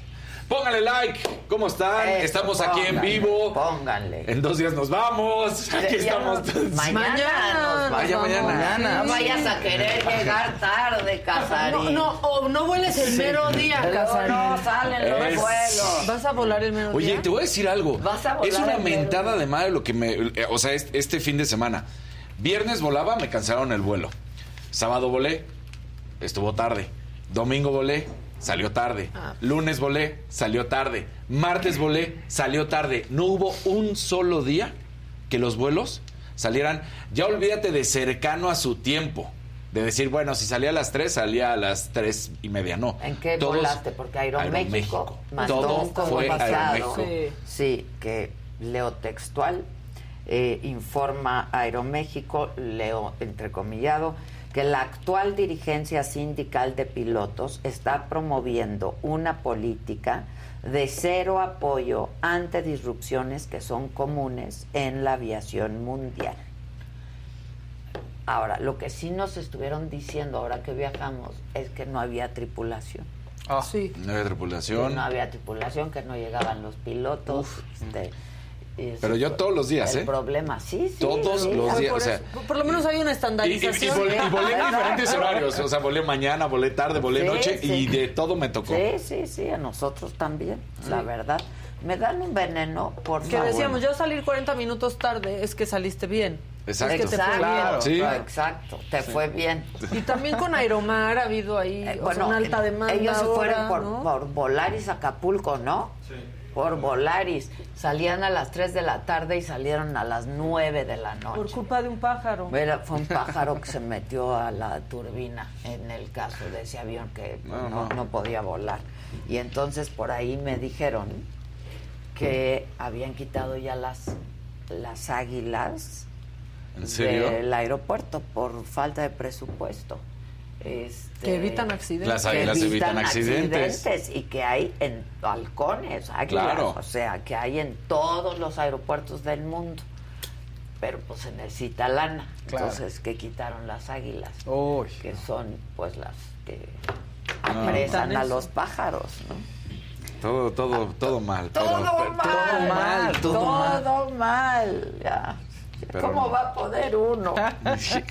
No, y luego cómo se llenan, entonces ya se satura el aeropuerto, no cabes en ningún lugar, este, no tienes ni dónde sentarte porque toda la gente ya está ahí Bueno, guardada la, la- desde hace la que me tocó horas. la de ayer fue una, una mentada, porque el camioncito nos lleva ya al avión, así a punto de bajarte y de repente llega corriendo una, espérense, espérense, hay un problema.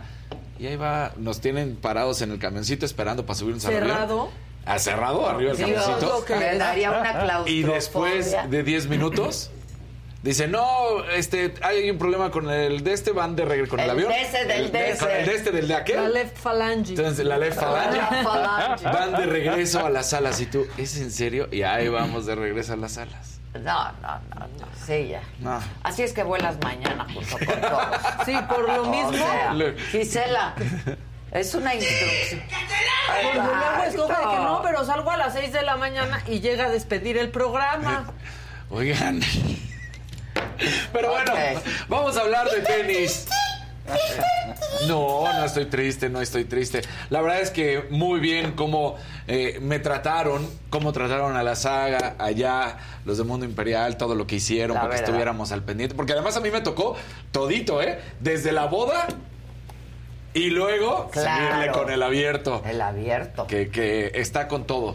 Lo que sí es que hubo mucha molestia y ayer, justo cuando estábamos prácticamente saliendo de, de programa, sucede que el tenista español Carlos Alcaraz, este jovencito que es la nueva irrupción del tenis, que ya dicen que es el nuevo Rafa Nadal, la Ya modela para Calvin sí, Klein. ya modela para Calvin Klein, lo pusieron ahí llegando a Acapulco. Sí, sí, sí, para que lo. Sí, en chones. En, en los, en las truzas. O sea, no, no briefs. Bueno, ahí está. Desafortunadamente, desafortunadamente, debido a una lesión en la pierna derecha, Carlos Alcaraz no podrá participar en el 30 aniversario del Abierto Mexicano de Tenis. De igual manera, Cameron Norrie se da de baja por fatiga. Estos dos estuvieron jugando ahora en Argentina. Y eso es lo que muchos les molestaron, porque decían, no es de la calidad el abierto como eh, o sea, el argentino como el de México, no da lo- los mismos puntos. ¿Por qué vas a otro? Porque ahí pues, no pueden decidir lo que quiere hacer el tenista, pero te vas, te arriesgas y pones en peligro tu participación en el Abierto Mexicano de Tenis y termina sucediendo eso. Dos años consecutivos que Carlos Alcaraz no participa en el Abierto Mexicano de Tenis. La afición y la dirección se molesta de que no haya estado el tenista de 19 años que acababa de llegar de la final del Rio Open y del título en Buenos Aires, donde estábamos hablando también Nori, pues Cameron Nori que disputó esa final en Brasil, se baja del torneo por esta fatiga. Entonces, lamentable el hecho de que no se pudo concretar estas dos figuras, sobre todo la de Carlitos Alcaraz. Pero no solamente pasa en México. Rafa Nadal bueno, pues Rafita Nadal no va a participar en la próxima edición del Masters 1000 de Indian Wells, que iniciaba el 8 de marzo, porque sigue en recuperación de la lesión que tuvo en el Abierto de Australia. Él decía que ya iba a estar listo, que iba a participar, pero pues a él le sigue buscando todavía, rascando el poder estar bien en estos pues últimos años de su carrera, si no es que será el último año, y le va a apostar sin duda alguna a los Grand Slams, como lo empezó a hacer Roger Federer en su momento. Entonces, bueno, pues no va a estar en Indian Wells, dice, me doy de baja, esta lesión no me va a permitir, y si lo hago, pues ya no podría estar en tierra batida, que es lo que sigue, que sería Monte Carlo, Barcelona, Madrid y Roma, y seguramente Roland Garros, ¿no? Entonces ya se empieza a cuidar, lo que, lo que decíamos en algún momento, ¿no? Seguir en, de, cierta manera ya el ejemplo Va a de Roger que Federer. elegir ¿no? Porque mira, a él ya no le va a preocupar tanto si ya no es el número uno. Hoy está en el número 8 del ranking de la ATP, seguramente vendrá movimiento y, y bajará de posición. Pero a él ya no le importa si es 8 o 25, como en algún momento hasta Roger Federer llegó a bajar. Porque tú sigues teniendo esos lugares importantes Sí, claro. y estás en los Grand Slams. Y si tú ganas los Grand Slams, pues ya no te preocupas, ¿no? claro. Entonces, pues ahí está esa situación. Quien ayer dio una declaración fuerte, sorpresiva y me parece que se equivoca, es Checo Pérez. Porque Checo Pérez termina diciendo... O me apoyan o yo no Exactamente. apoyo. Ah, sí. Y me parece que... Le den apoyo. Che- Checo, tráiganse apoyo para Sí, Checo. tráiganse apoyo, Le den Checo. apoyo. Lo dice tal cual. Mi confianza ha cambiado porque sin duda sé que tengo todo para dar el siguiente paso. Me siento más confiado en el equipo. Cada vez encuentro más mi lugar con Red Bull porque sin duda tengo lejos el lugar más complicado en Fórmula 1. Es importante trabajar en equipo. Obviamente, si veo que no recibo el apoyo cuando lo necesito, yo tampoco lo daré. Híjole, andan bien tensos siempre en sus ¿qué relaciones. Porque volvemos a lo mismo y, y- y se, y- es y se van a volver a molestar. tóxica. Eh, sí, ya, Sí. ¿no? Codependencia. Codependencia. Y volvemos a lo mismo. Eres el 2, Checo. Y no es de mala Eso forma. Y no es de, de meritar. Porque también estar en, en el equipo y lo que has conseguido y todo eso es importante. Pero no. Si necesita apoyo Max Verstappen, se lo vas a tener que dar. Si no, no y si funciona, no, ¿no? Si no, por no se eso funciona ya el está equipo. A Daniel Ricardo, el Calentando australiano, ahí. ahí. en la banca. Y es buenísimo. Daniel Ricardo. Sí, es buenísimo. Entonces, que a algunos les gusta decirle Ricciardo, pero Sí, de- Daniel es, australiano. Y si lo ven, cuando vean este No es Drive to. Survive, él tal cual lo dice Daniel Ricardo. Es- Ya, si alguien más le quiere decir Ricciardo, quieran. Si lo escuchan a él, él dice. Daniel Ricardo. Una naranjita, una naranjita, Una esta es naranjita. para ti, Felipe Salcedo. Qué guapo es Casado. Ah, muchas gracias, Ay, Felipe. Entonces, pues sí, me parece que Checo se equivoca porque sí, ¿eh? Sí le dirían, ah, ¿no apoyas? ¿No Pues apoyas bueno. a Max? ¿No apoyas a Red? ¿Qué crees? Ups, Ahí está pues. ¿sabes qué? ¿Por qué se subleva así? Porque pues ya se siente. Recordemos que este es su último año de contrato. Y me parece que también se equivoca porque, pues ya, ¿qué más da? Güey, te sacan. Eso es lo que da. O sea, si, si no funcionas para el equipo, te sientan. Y dejan en tu lugar a Daniel. ya siéntese, señor. Híjole, pues es que... Entonces, es un Pero gran por un lado piloto. dice que se siente muy bien, que está muy Exacto. feliz y que no sé qué, y que Pero... Con Red Bull, pero si no me apoyan. Si no me apoyan. Sube una foto con ellos y dice que los ama, pero se van a separar. Exacto. Yo ya vivo con ese miedo. Agradezco a las redes sociales la las que palabras, haber dicho diferente, como de eh, siento que, que falta un poco que me valoren, no sé, cualquier cosa pudo haber inventado, pero ya de esa manera de no me apoyan, pues yo tampoco. No, No, pues, No, compadre. pues si no es este, una relación No, sí, no, para, o sea, o sea, no es. ¿cómo? La estrella no es del una equipo relación es- pareja. Sí, No, la estrella No. del equipo es Max Verstappen. Max Verstappen viene, digámoslo de esta manera, desde las inferiores, desde la escuela Pero de manejo de Red Bull y lo de van haciendo. Verstappen, Sí. Tienen un jefe los dos. Exacto. Y ya. Pues sí. Entonces, bueno. Sí. Exacto. Tienen un jefe los dos. Así que. Que lo que pasa es que Max, ya sabemos en su momento, se le sublevó al jefe en aquella carrera. Entonces, Por eso bueno, los dos, pero ¿qué los regañaron, pasa? sí, andan ahí con, con unas broncas. Oye, sorprendió mucho lo que pasa en Turquía, en el Fenerbahce, eh, la afición del Fenerbahce, este equipo de fútbol exitosísimo, pues resulta que empezó a criticar al gobierno, sobre todo por las malas acciones, de acuerdo a la afición, que han tomado después del terremoto. Entonces, como todos estos espectadores pidieron la dimisión del gobierno, pues entonces resulta que el gobierno mandó decir que no puede haber aficionados. ¿Qué? Ah, sí. Oh.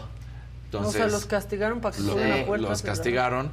Al club le dijeron que no podía haber aficionados, que no era posible, que aunque sea una decisión extraña, pues eh, eh, así va a ser. Por su parte, el club termina diciendo, es una decisión extraña que no coincide con ningún criterio deportivo. Solo sirve para castigar al club e impedir el deseo de los aficionados de apoyar a su equipo. Porque al final del día el Fenerbahce, el equipo, no fue el que apoyó ni dijo nada, fue la afición. Y la afición pues se externó su deseo, su inconformidad, su enojo y todo lo que están sintiendo la gente allá en Turquía en contra del gobierno. Híjole. Entonces... Uy, y los que ya van a tener otra vez público es Querétaro. Ya, pas- ya va a eh, pasar un, año. Para allá, justo ahí llegábamos en este momento. Ahora, dile, Se no te adelantes, Maca. Exacto. Así le digo, no te adelantes, Maca. traemos- Es que dije, de ahí va, de ahí va. De ahí va, de ahí va. Es que me impresionó que ya va a ser un año. Ya va a ser un año. Y, y A mí me impresionó más que, perdón, ayer me encontré a Lalo Salazar. Ajá. Ah, Y se va a Irak porque se cumplen 20 años. ¿Qué? 20 años. De a Irak. Sí, Es que no escucharon, por eso le... a Irak se Sí. cumplen 20 años. Directito en los años. ¿Te acuerdas, Chalini, cuando teníamos el programa de la mañana? Estábamos en el programa de la mañana y estaba mm, es- en contraste en el Canal Sí. 2 y estaba Lalo Salazar cubriendo todo en Irak. Y Mm. cuando estaban destruyendo la estatua, este, estábamos en enlace Sí. y de pronto, pero había una multitud de gente, multitud. Y de pronto, según yo, veo a Lalo Salazar entre la multitud. Pero no se está transmitiendo en vivo, pero había miles de personas. Y entonces le digo, Lalo, ¿traes una camiseta roja? wow. Te lo juro. Y me dice, sí. Le digo, a ver, levanta la mano. Y entonces levantó la mano. Y entonces Estaba ya saliendo. estaba así como, ¿no? Ahí está. Ahí estaba, porque fue telefónica, ¿no? Pero fue Pero telefónica, pero ustedes. teníamos imágenes, Claro. este, pues de otras cadenas. Sí. Y, y salió ahí Lalo. Ahí estaba Lalo. O sea, fue muy impresionante. Wow. Wow, wow. Pues sí, 20 años. bien lo dices, Maquita. Y, y, ah, aunque no quieran aceptarlo, aunque Miquel Arriola todo el tiempo trate de negarlos, se va a cumplir un año prácticamente el fin de semana y lo volvemos a tocar porque es cuando realmente se va a cumplir el año, pero de lo que sucedió. Ahora, el problema está que justo la Federación Mexicana de Fútbol decide castigar a las aficiones del América y de Rayados de Monterrey por sus barras. Las barras que no existían, ¿te acuerdas? Sí, a las que tanto, no a las que tanto llama ahora grupos de animación. Ahí están las barras, señores. El Ahí grupo de están. animación, no, bien no han- criminal. no han eliminado a las barras. Y por más que digan que ahora se llaman grupos de animación, ahí está. Entonces, ¿qué fue lo que sucedió? Que la Federación Mexicana de Fútbol dice que el, liga- el reglamento perdón, de la Liga MX prohíbe las barras visitantes, cuestiones que se suscitaron. En el partido contra el Atlas, en el Estadio Jalisco, llegó la barra del América. La barra que ya no existe, ahí está. Y en el otro encuentro, también en el de Monterrey, pues en Monterrey llegó a su barra en el partido contra León. Entonces, pues los castigan ahora por parte de la Federación Mexicana de Fútbol diciendo, ¿qué pasó? No que no había barras, no que solo son grupos de animación. Es claro, y todo esto a un año de, De lo que lo de acaba. Estamos a unos cuantos días de que sea lo que, lo que vivió en Querétaro y ya va a regresar la afición este fin de semana. Entonces, me parece que no se ha avanzado, por más que digan que ya está el Fan ID, que va a estar obligatorio, que va a funcionar, que va a ser perfecto. Pues la realidad es otra, porque ahí están las barras de visita, no hubo ningún problema, ahí Que estaban. ya no en existen las barras como los granaderos. Ándale, igualito. exacto, igualito, exacto. igualito. Que los 300 que llegaron Sí. a la, a la Ah, alcaldía. exacto. No, no, 300 granaderos 300 por una cas- unas Por cajitas ándale. de folletitos que no querían que, Que se decían la verdad, que nadie habíamos ya visto. todos. Todos, claro que- Que nadie habíamos visto, pero de su madre. Eso. Eso. Bueno, Sí, no, estuvo no. fuerte. No, estuvo muy fuerte. Oye, y una sorpresa, en la, el equipo del Tottenham se une a la Fórmula 1. ¿De qué manera? ha sido tal el éxito de la Fórmula 1 a través de Drive to Survive, la serie de Netflix, que resulta que el equipo de, in- de inglés, el equipo inglés, los Spurs, junto a, a la F1, van a hacer una alianza de 15 años de trabajo y bajo el estadio, bajo una de las gradas del estadio, van a crear un- una pista de karts eléctrico. ¿A poco? Sí, entonces va a ser abajo de una de las gradas y ahí se va a hacer, no va a ser nada de Fórmula 1 Qué por supuesto, padre. pero son de kart Está eléctrico padre. patrocinado por la Fórmula 1. Entonces, bueno, pues el acuerdo eh, en esta primera instancia son los karts eléctricos, la pista cubierta más larga de Londres va a estar abajo de la tribuna sur del Tottenham Hotspur Stadium, así Qué que loco. va a ser algo espectacular. Muy bien, Casarín. Dice Listo. Patricia Velázquez, esta es mi segunda aportación del Ay, día. Gracias a los aportes de Casarín y de Fausto. Hacen mi día. Eso. Gracias, Pati. Eso, Pati, gracias. Eso. Te queremos. La que sigue, por favor, en chinga, en chinga, en Sí, porque creo que los rulés ya llegaron, ¿no?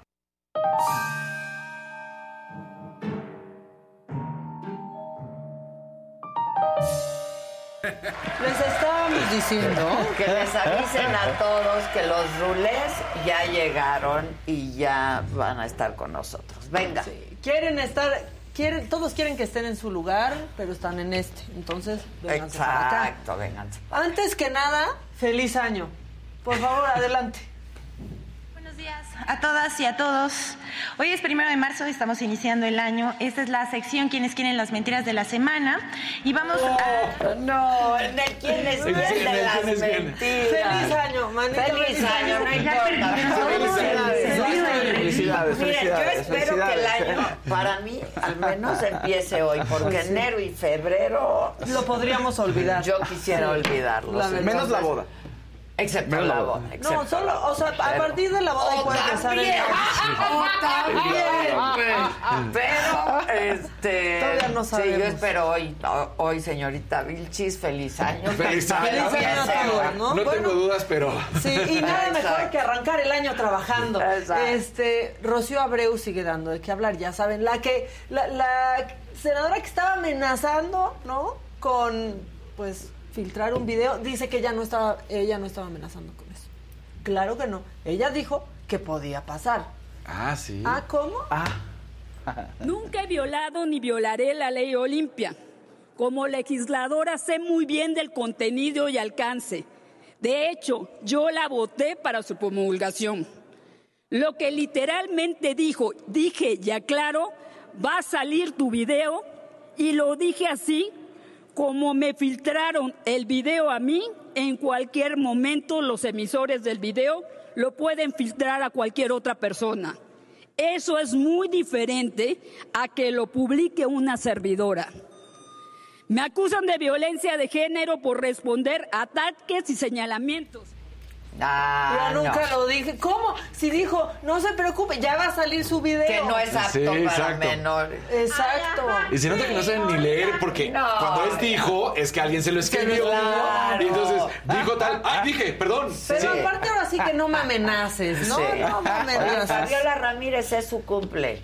Feliz cumple. Mil gracias cumple, por sus felicitaciones aquí al chat.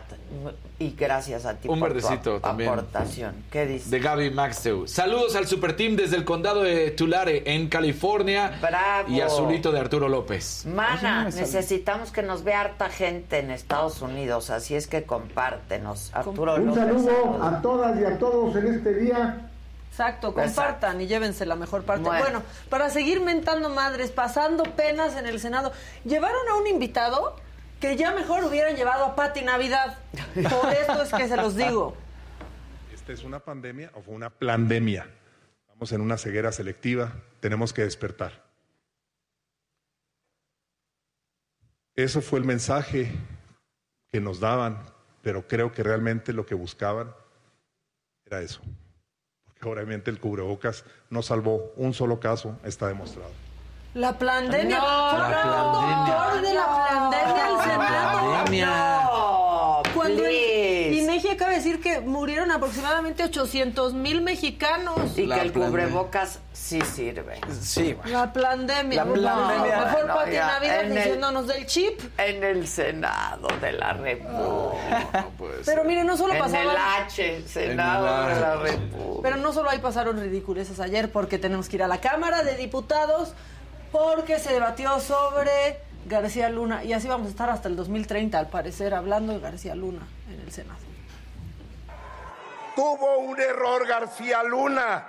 No sumarse Permítame, diputado, a la diputado. cuarta narcotransformación. Ese fue su error. Si hubiera decidido, si hubiera decidido ser de la cuarta narcotransformación, ahorita sería gobernador o fiscal de la República. O tal vez, de haberlo hecho, sería el presidente de Morena. Y de seguro, si García Luna estuviera en la cuarta narcotransformación. Y ahí es cuando se enchiló Leonel Godoy. Y nadie le puso el saco, pero como que dijo, de mí no van a estar hablando. Y pidió la palabra por alusiones. Leonel Godoy, ¿con qué objeto? Presidenta, por una alusión personal implícita. Alusión personal implícita. Pero entonces el diputado Marcelino del PRD dijo esto. Yendo al tema que estamos tratando, yo hace un momento no hice alusión a ningún compañero, aludí al narco y a un payaso. No sé cuál fue la alusión. Se puso el saco Se solo, puso el Leonel saco, Godoy. pues sí. Dijo narcoestado que no, de mí no van a hablar. De mí no van a hablar. Y lo que hice en Michoacán no van a hablar. Y nadie estaba hablando de él. Pero bueno, después llegó el turno del PAN. eh, y una diputada del PT que se llama Shirley Vázquez, miren qué bonito, Shirley Sí, la. Shirley, la Shirley llamó al orden, pero dijo, qué bonito hablan, pero ¿y dónde está Margarita? ¿Dónde está Margarita Zavala? Diputada Shirley, ¿con qué objeto? Una observación, Presidenta, por favor. Diputada, Al no orden, de- Presidenta, al orden. Solicito que me expliquen el por qué no está Margarita Zavala Diputada, no en, esta, en este posicionamiento. no ¿Por qué no está oficio, haciendo uso de la... ¿Dónde está Margarita? Pues ¿cómo quieren que vaya a estar Margarita Zavala? Ya también para qué preguntan, Pues sí, Margarita. ¿Con, pues qué, sí. con qué cara va a ir ahorita? O sea, no, no va a estar. Bueno. Y bueno, pues nada más Andrea Chávez recordó que esa diputada que estaba hablando, este, pues estuvo acusada de haber atropellado a una persona en Veracruz en estado de ebriedad. No, Finas personas este, finísimas que viven de sus impuestos. Un Rosita. Venga. Felipe Salcedo. Saludos a, a toda la banda en California. Todavía andamos un poco mal. Oh. Pero no dice por qué, nada más dice un poco mal. No, va- Lo bueno es que es un poco. Es el día. Exacto. Es el día. Ya mañana pasa, estamos comenzando el año.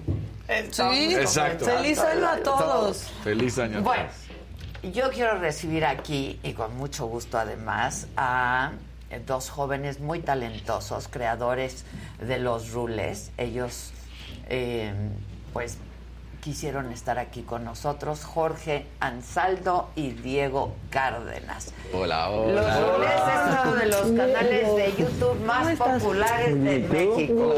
¿Cómo están? Miren qué circunstancias venimos aquí. ¡Hombre! Hola, Pero, Hola, hermano. qué ¿Cómo estás? gustazo, qué gustazo. Me dio. Bien. La cierro en este momento también. No, no te Yo la cierro. Ya la vi, me dijeron que me servía a la derecha del padre. Muy bien, gracias. ¿Cómo estás? ¿Todo bien? Gracias por recibirme. Y a la izquierda de la mano. ¿Dónde voy yo? Vente, vente, Ay, vente para acá. ¿Cómo se llama acá? Perdón. No, hombre, por favor. Solo, está calientita, lo siento. Mejor, muchas gracias. Se siente caliente, se siente dejó el trono calientito. Exacto. ¿Cómo están, amigos? ¿Cómo están ustedes? Eh, bien, estamos bien. ¿Todo bien? Pues ¿Todo sí, sí. chido? ¿Todo en orden? Estamos bien. Ha sido complicado estos días. Sí, ¿están Este, enojados? es- ¿O qué están? Yo ayer Sí, ¿no? ponía que era como una montaña rusa de emociones. Ok. Y que descubrí sentimientos nuevos en esto. ¿Cómo Y, reco- y y recordé algunos otros. Ok, ¿como cuáles descubriste? Mm, la ansiedad ya la conocía, la tengo bastante clara en mi vida después de la pandemia. Ok. Y evidentemente he tenido mucho, Mucha- mucha, mucha ansiedad. ansiedad. Pero des- descubrí que recordé como cuando fue mi primera salida del closet, por ejemplo. Ok. Porque lo hicieron de la misma forma. Alguien entró a mi cuarto, leyó algo que no debería de haber leído porque era una cosa privada y era mis papás. Ok. Y sobre eso me enfrentaron a la decisión que yo tenía que tomar en algún momento de sentirme bien y decírselos a ellos. Claro, claro. Y sentí exactamente lo mismo ahora, solamente que hubo una gran diferencia y yo creo que por eso es que hoy podemos estar sentados aquí, a, a diferencia de cuando a mis 18 años me desclosetaron en mi casa, Claro. que la pasé muy mal y que las idas a la escuela eran terribles, que la ida al psicólogo era espantosa. Del domingo que salió en la, no- la nota en la noche, a las 24 horas era una cosa completamente diferente. Me sentía amado, me sentía querido, me siento contento de Qué haberlo bueno. hecho, me siento libre. No digo que gracias por haberlo hecho, porque definitivamente que filtren unas fotos Porque tuyas, no, no, no. sabemos que no es lo que debe de no, ser. ni debiera O sea, ser de la sabemos que es un delito, de nadie. Es un delito. O sea, Es un delito. alguien del- o sea, eh, hay un término que es out- Out. being out. El- sí, claro, porque pues eso lo des- tendrían que decidir ustedes en el momento que ustedes pues se sintieran Y la con decisión ganas estaba, de hacerlo. estaba tomada, ¿no? O sea, ese es el coraje que un poco también sentimos porque la decisión estaba tomada. En enero habíamos anunciado que íbamos a hacer un, un libro que habíamos firmado con Penguin para Ah, hacer un libro ajá. y poder contar la historia del amor que sentimos De desde su- hace mucho de tiempo. su historia. De nuestra ¿no? historia. Sí, de la nuestra historia de su historia. Desde Claro. nuestra boca, Claro. de mi decisión, de Claro. cuándo lo Historia quiero de decir. amor, claro. De, ah, ah, esto ha sido muy sorpresivo para todos, no solo para Diego y para mí, e- efectivamente para todo nuestro entorno, evidentemente para nuestros seguidores, para la gente que nos ve todos los días, para nuestras familias ha sido súper complicado, eh, para nuestro equipo, los contratos de exclusividad sobre una historia ya firmada para hacer un libro, claro. pues es un problema, ¿no? Em, Legal para ustedes, casi, casi, ¿no? Sí, eh, eh, ha sido bastante complicado todo, porque es atractivo ver este tipo de noticias en internet y la gente le da clic, ¿no? Porque venden. Porque venden, exactamente. venden. Am, acabo de ver, yo, la verdad es que yo no me he metido a redes sociales. Hace dos segundos que mi personal manager me enseñó el comunicado y las reacciones. Nunca había tenido un millón de reacciones en Twitter. Y hoy lo tengo. Y es una estupidez. Sí. Porque la gente pues prefiere dar clic a este tipo de noticias. Aquí es muy triste eso, ¿no? Pues sí. Este, pues es que o sea, duele. lo o sea, que no se vale, que eso yo siempre lo he pensado, ¿no? Es meterte con la vida tan íntima de las personas. Es ¿no? violento, la Es gente no se da cuenta lo que Dana puede llegar a Pa- pasar. eh, Claro. Dana lo decía ayer, Dana Paola, Sí. ¿no? Este, y pas- pasaste tú ahorita, Fausto, su, su declaración. Y es un poco eso, es, es muy invasivo, es violento. Es una forma de, de violencia. ¿no? Ayer hablábamos justo de eso, ¿no? Hablando de Dana, pues evidentemente es una niña que trabaja desde muy chiquita y que tiene una coraza, una piel de este Gruesísimo. tamaño. Porque se la han hecho. Y ¿no? nosotros que estamos tan cerca de una estrella así, es como admiro esa fortaleza que tiene porque no hay programa en el cual no hablen de ella y no siempre hablan bien de ella. Claro, claro. Y mira que es una persona íntegra de arriba abajo y aún así lo que siempre vende es una nota mala. Mala. Claro. Y hoy, y hoy si estamos aquí es justamente para eso. ¿no? Exacto. A ver, ahora, en beneficio de la audiencia, para quienes no sepan Claro. lo que pasó. Ustedes dos tienen una relación amorosa, pero además, pues tienen, trabajan juntos, ¿no? Sí. Ahora nos cuentan qué pasó primero, pero bueno, este, trabajan juntos. Y para ustedes lo importante era pues que son creadores de contenidos y que trabajan juntos y tienen su canal. Y no habían dicho que eran pareja sentimental. Digamos que habíamos omitido información. Exacto, pero además no están obligados Sí, no escondieron nada, no Sí, escondieron nada. No, no, pueden entrar y, o sea, No están obligados tú bien a lo dijiste, al final, dentro del ambiente, además somos, crea- además para la gente que no nos conozca, somos creadores de contenido, tenemos un canal de YouTube que se llama Los Rulés, pero ese canal vino de conocernos haciendo otra de nuestras grandes pasiones, que es producir espectáculos en vivo. Tenemos 14 años trabajando de la mano de Alex Go, eh, haciendo espectáculos en vivo de todo tipo. De hecho, llevamos el, el ambiente digital al teatro y nosotros fuimos los primeros que hicimos el show de los polinesios. Eh, no, incluso en vivo, o sea, vivo, antes de la pandemia hicimos el show de los polinesios que eran los creadores de contenido. Gracias a Dios. Sí. Hicimos el show de Chumel Torres, de Gibi, ahora de Fede Vigevani. Hemos traído espectáculos como Charlie la fábrica de chocolate el año pasado de Broadway. Y bueno, esa era nuestra pasión y ahí nos conocimos. Eh, ahí empezó realmente nuestra relación de amor, nuestra relación de cariño. Por eso en el ambiente teatral y en el ambiente artístico, evidentemente nos conocen. Todos sabían, Todos ¿no? sabían, Su era la entorno, relación su normal. círculo. La nota, por ejemplo, llegó aventaneando el lunes, me parece, y Daniel y Pedro nos conocen muy bien. Cuando llega la nota ellos, lo que dicen es felicidades, qué bueno que lo dicen, los conocemos hace mucho Pues sí, tiempo. pero no que lo les vaya muy bien. Sí, sí, ellos lo Sí, lo dijeron ellos. Les faltó vivan los novios. Pero son lindos, y agradecemos que lo hayan hecho de esa manera porque justamente ellos dos nos conocen, conocen a Jorge y a Diego. Exacto. Después de Rulés y después de las seguidores y de toda esta bola de glamour que las redes sociales ponen encima, ¿no? Y que somos figuras públicas y que nosotros decidimos no hacerlo público por diferentes razones. Pero la gente que nos conoce sabe perfecto que no es que lo ocultemos, no es no está la puerta cerrada y nadie se meta. La verdad no. Pero Empezamos y si sí, y es si sí, claro, es Y si sí. Lo menciono por la pregunta. ¿Por qué? Porque todo el mundo dice por qué. Y seguramente muchos de nuestros seguidores tienen esa pregunta. Porque nos conocen muy a fondo, pero no conocían esa profundidad de nuestra relación. No saben dónde dormimos, no saben con quién dormimos, no saben en todos esos detalles. Y que claro, Adela, no, no puedo mentir, es la pregunta más sonada en nuestras redes sociales desde hace siete años. ¿Tienen novia? ¿Con quién ¿Son andan? hermanos? Son hermanos, son primos y ha sido bastante complicado aguantar la información. Porque claro que esto no nada más es decirlo públicamente y exponerlo y listo, ya. No, viene... Implica muchas cosas. Implica una curva de aceptación personal, de amor propio, de, de aplaudirte lo que eres, de sentirte orgulloso de quién eres, Claro. de lo que te gusta, de que no te dé miedo decirlo, de primero enfrentarlo con tu familia, después enfrentarlo con tu grupo social, con tu trabajo. Por supuesto, nuestros seguidores era, e- era un, un punto a donde íbamos a llegar y lo estábamos preparando. Diego y yo no tenemos solo siete años de relación, tenemos muchos más años de relación y de eso estamos muy orgullosos, de nuestro amor, pero el trabajo también de salir del closet ha sido personal y bastante complicado. Todas las personas de la comunidad LGBT, no sé si todas, pero muchos sabemos qué Pasan por significa eso, dar ese paso y hoy seguimos siendo señalados.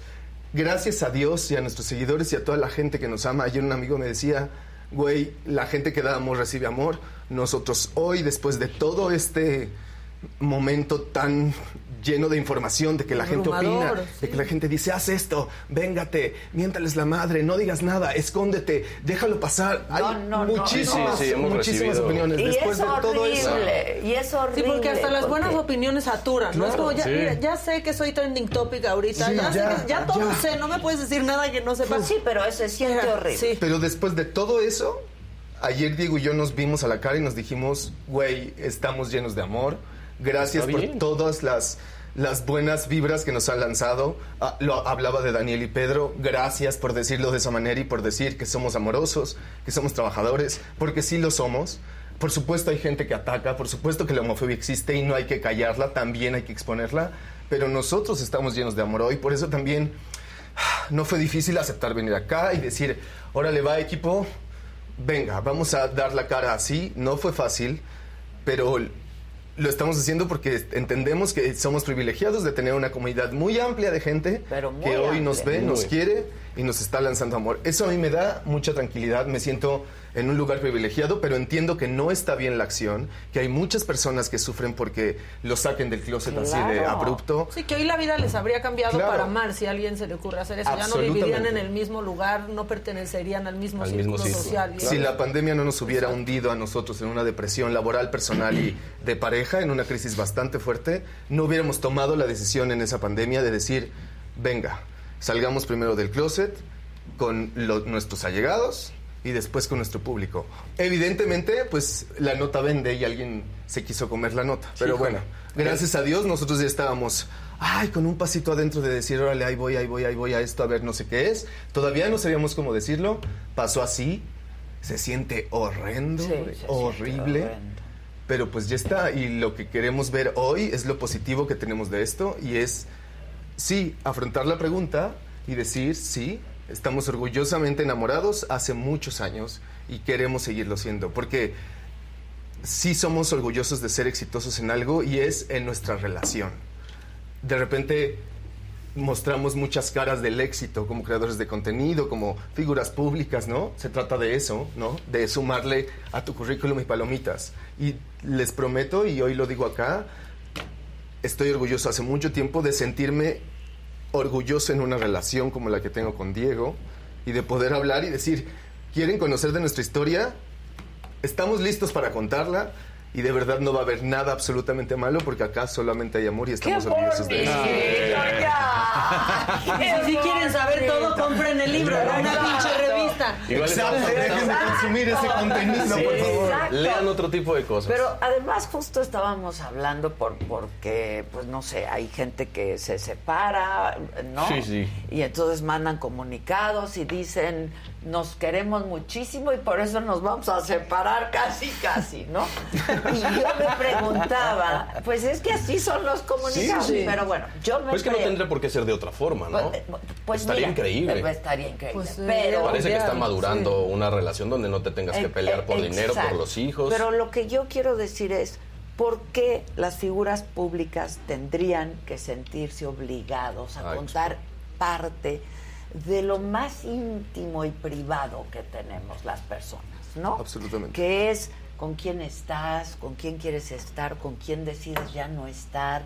¿Por qué tendríamos que hacerlo?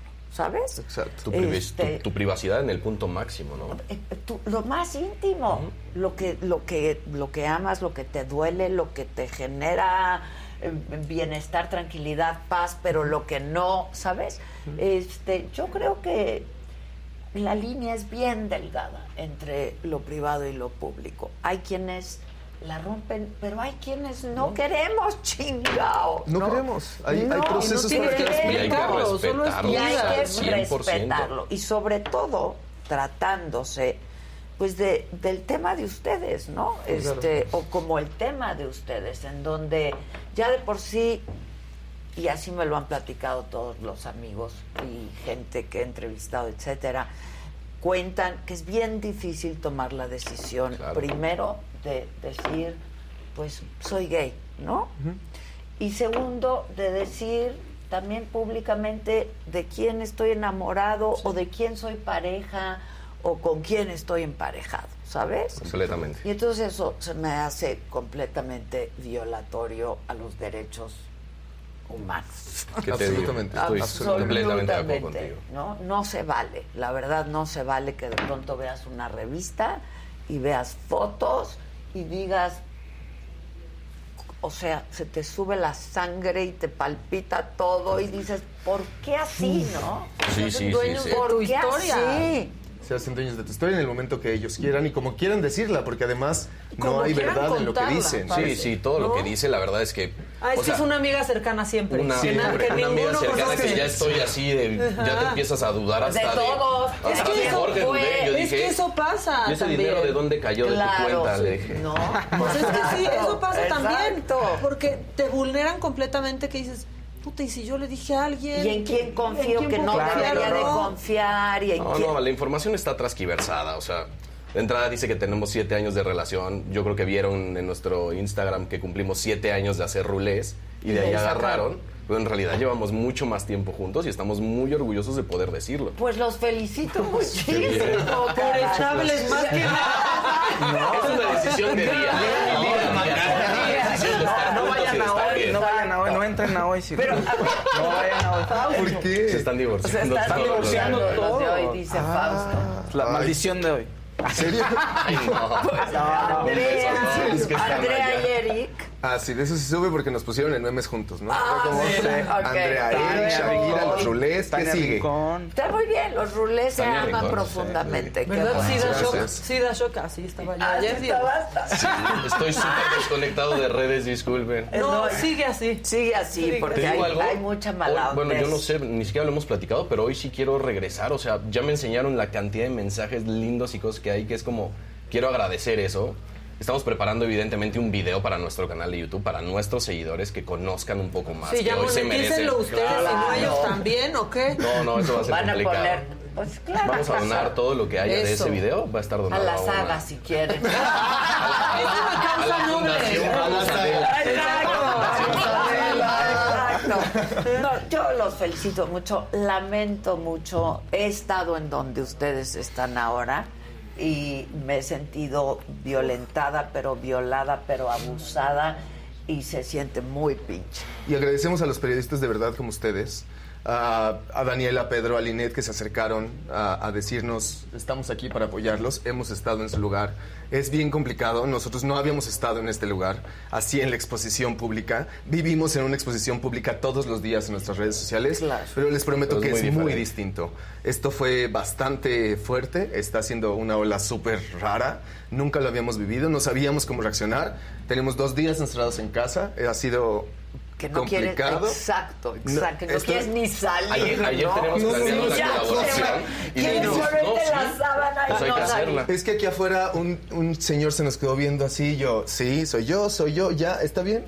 Vengo llegando, tranqui, la gente te empieza a voltear a ver de una manera distinta y nosotros O no tú- estábamos tan tú acostumbrados. piensas que lo sientes. paranoia. Exacto, Mi paranoia es la que me tiene acá. Es que bueno. ahora a lo mejor ni En un sabe de lugar, qué están hablando. gustó Y decir, claro. este sabe con qué. Exacto, Sí, exacto. Sí, puede ser eso. pensó que olía Pero- rico, porque sí huele rico. Pero sabemos también que la cosa va a pasar. Somos personas que no nos clavamos en los problemas y nos gusta concentrarnos en cómo solucionarlos. Hoy estamos dispuestos a, venga, ser felices y demostrar lo chido que hay de nosotros y no ese chisme y ya, ¿sabes? La gente ya sabe que hoy tenemos una relación. Y no permitan que perfecto. esto tenga ningún impacto negativo ni en su trabajo ni en su relación Por amorosa, no. porque pasar por estos pasajes son bien difíciles, la Sí, verdad. entiendo. Muchas Entonces, No permitan que afecte su relación, Gracias. que se ve que es linda y plena y muy amorosa. Sí lo es. Con sus, ¿no? Altibajos, Pues, claro, como claro. todos, Eso no es perfecto. No, hombre, como imagínate. cualquiera. Ayer hablábamos y decimos, es que es una decisión que tomamos diario de estar bien Claro. y de querer estar juntos. Claro. La decisión es diaria. Ya, claro. Este, porque además, pero trabajan juntos, pero viven juntos. Imagínate, pero- o sea, imagínate. Nos ayuda un poquito estar ahí, tener la relación un poco guardada, que nadie, un se- poco que de nadie presión, opinara. Que nadie Sí, sí. opine de su amor. Sí le quitaba presión a nuestra relación, Claro. absolutamente. Porque Somos ahora de, ay, él se ve más enamorado. Ay, sí. ah, porque también así y ya volteé a ver a los demás y ah, sí Ay, va a no. ser Y el lenguaje corporal. El- Ya no leemos eso. Perdón, discúlpenme. Perdón, perdón, me emocioné. No, pero sí TikTok está me amigo. Antes de la mía, entonces. Ahora, yo decía creo que Jorge. su gente lo va a aceptar muy bien, ¿no? Sí, Sus sí, se ha, seguidores. se ha aceptado bien. Además van a decir, qué muchos chido, intuían. qué Sí. Te digo, chido. al, al principio decíamos como, la gente no está reaccionando, entonces esto nos está haciendo tan grande, en una de esas podemos salir y decir que estamos grabando 24 horas siendo novios. ¿no? Nos Exacto, broma rulés, algo de eso. Exacto. Pero no, la verdad es que después descubrimos que los fans lo que no querían hacer era estarnos Diciendo. Claro, Se mantuvieron en silencio igual que nosotros hasta que nosotros dijimos algo. Yo vi la Fue foto y la pasé porque ni siquiera entendí que era un Hermoso. paparazzi. Para ti se te hizo normal, ah, Sí, como, ah, un estaban en un avión. Porque- Y ya-. Porque tú nos conoces desde otro punto. Nos O sea, conoces desde la industria, O como sea, para mí fue de, ah, se habrán ido a Drag Race con Paola. Y ya fue lo que pensé, ¿no? O sea, y ya después ya, ¿Ah, sí? o sea. No, sí. No tengo idea. No, es que dicen que Dana se fue, por eso estaba ahí en el aeropuerto y Ah, se ya, han filtrado ya. otras cosas. Eso es aparte. Pero yo pensé eso, como de, ah, pues igual me acompañaron. Yo, Y yo antes ¿qué tenía miedo de los martes de la revista porque como manejaba los elencos de Alex y tenía Ah, a muchos, claro. a muchos en los cuales Mucho tenía alto perfil, Diego. Ah, tenía, tenía de todo, tenía desde Billy Elliot ah, y tenía Hernán Mendoza, O sea, de gente de teatro y luego tenía el tenorio cómico con los Masca, Ninel, el negro y pues el martes siempre me afectaba a mí como company manager porque ir Híjole. a sacar a alguien y a cuidar a alguien Sí, de claro. tocó los medios. Nunca había estado yo en medio de eso y ahora es como ¿y qué se hace? Hoy hasta disculpas pedí, porque alguna vez algún actor, ya, yo ya de chiste, que nos llevábamos mucho y viajábamos mucho, llegué en la tarde así con mi TV Notas del camerino, le toqué la puerta y le dije, oye, ¿no me la firmas? Por gente como tú, compran esas cosas, señores. No compren esas cosas, por favor. hace 11 Son años. masquines. No consuman ese Todos lo contenido. hemos leído alguna Sí, vez. ah, ni claro, todos hemos caído En ahí. el día que no. salón, claro. en el dentista. Y le creemos ¿no? a la amiga cercana. No lo hagan, se lo lo decimos en serio, la amiga cercana no, No existe. Si fuera No existe. cercana, no lo haría. Exactamente. No lo haría, chingado. Pero ¿por qué te hacen dudar tanto? Porque mezclan de pronto realidad con mentiras que, que de pronto dices, no, tal vez ellos sí tienen razón. Yo empecé a creer que soy celoso porque a mí en la nota me pintan que soy el Sí. I'm toxic people. güey. Y si algo no tengo, en serio, bueno, no lo puedo decir yo, o sea. No, ¿Verdad que no lo soy? Di que no lo soy. A veces hasta falta poquito. No, no es cierto, no es cierto, no es cierto. Un poquito, se siente bonito. Está difícil que tenga alguien si nos la pasamos juntos, vivimos juntos, trabajamos juntos. Están todo el tiempo. Ayer le decía a Diego, oye, pues ni eres celoso, ¿verdad? Va a ser con mi amante. Y me decía, ni tiempo tienes, güey. Y no. si tienes tiempo estás cansado. También pasa eso. Oigan, ustedes por algún motivo, otra vez, yo soy de las que pienso que lo privado no tiene por qué hacerse público, así lo pienso. Y que a la gente no tendría que interesarle con quién andas, medio andas, si andas, sino pues tus contenidos. Toca, ¿no? claro. Pero ustedes tomaron la decisión de no compartirlo con su gente pública por algún motivo. Es decir, ¿fue una decisión o simplemente Sí, pensaron en... sí lo hablamos muchas veces, Ah, porque eh, evidentemente estar en internet, la gente pregunta muchas cosas, se trata también de eso. Nosotros tenemos un- una retroalimentación con nuestros seguidores todo el tiempo, a cada minuto. Todos nuestros videos se llenan, ustedes saben de esto, aquí lo estamos sí. haciendo Sí, sí, todos. Y la pregunta que más se repetía era esa. Desde el día uno, no te quiero decir desde, ay, desde, no, desde el día uno, porque la gente nos quería conocer. La decisión de no decirlo públicamente no está en, manos de los seguidores y no es por ellos. Es una decisión personal por un proceso personal. En específicamente yo quiero decirlo que es por mí. Yo me tardé en, esta aceptación personal, en, amarme, en ser y sentirme orgullo- orgulloso de lo que soy, de poderlo hablar con mis cercanos, de poderlo hablar con mis amigos, de poderlo hablar con mi entorno laboral, con mi familia, porque hay un proceso muy complicado que no te puedo decir hoy estoy libre y ya. No, es complicado. Es, Claro. a- ahorita mismo tengo adrenalina de estarlo diciendo. Es, em, y esa curva de aceptación lleva, ha llevado varios años. En la pandemia, Diego y yo yo... lo respeté. Claro. Al final soy Por su pareja y yo, por más Cuando abierto que sea y cuando listo, gente, para mí no claro. había ni un solo problema en respetar que él tenía un proceso. Claro. Porque yo ya lo había Y que vivido. puede llevar el tiempo que tenga y es que un llevar. proceso familiar que además es muy delicado. Yo para la pandemia... Tú dijiste que a los 18 años te tocó a ti. No manches. Sí, y, y- y es complicado. Creo que de repente yo, yo lo decía antes. Ah, ya pasé los 30 años y no he salido del closet. ¿Qué está pasando? Pero no tiene que ver con la edad, no tiene que ver con la generación, no tiene, que- tiene que ver con muchas otras cosas que están internas y clavadas en el cerebro. Y hay que evolucionarlo y madurarlo y pensar de una manera distinta, pero eso es muy complicado. La pandemia nos hizo alejarnos muchísimo, como todos, de, nos aislamos, seguimos creando nuestro contenido, aislados absolutamente en un departamento en Acapulco, sin salir, sin ver la playa, sin nada. Y ese, ese encierro nos hizo darnos cuenta de qué tan frágiles estábamos. La nube de rulés y la nube de éxito y de y todo esto era bien padre vivirlo. Y en la pandemia se frenó todo y tuvimos que voltear a ver nuestras vidas. Sí, claro. Como absolutamente todos. Eh, y voltear a ver nuestra relación, y eso también era importante. Y yo decidí un día decirle a Diego, terminando esto, el día que pueda salir de este departamento y me sienta seguro, tengo que hablar con mi familia porque llevo seis meses sin tenerlos y se pueden ir. Y me puedo ir y no ha valido la pena entonces nada, porque no estoy bien yo. Yo quiero mi familia. Yo quiero que mi familia enfrente esto también. Y te enfrentarse conozcan. Conozcan como eres. Porque Rulés era precioso. Cuando yo me comunicaba en la pandemia con ellos, ellos solo conocían lo que hay en mi canal de YouTube y a esas personas. Y está increíble porque son reales, porque Jorge y Diego de Rulés son absolutamente reales. Pero esto era un problema o un conflicto personal, e Personal. interno. Am, y a partir de la pandemia empezó un proceso de cómo decirlo, cómo decírselo a nuestra audiencia, porque claro que son lo más importante que tenemos. Y entonces decidimos buscar una manera, gracias a nuestro equipo encontramos la manera. Hoy vamos a hacer un libro, el libro está firmado, ya se está escribiendo. eh, está en proceso y estamos muy felices por hacerlo. Ha sido un proceso bastante terapéutico estos últimos dos años Catarsis, de ¿no? hablar, catarsis, de, de ponerlo en un papel, de, de saber qué información va a tener esa pieza.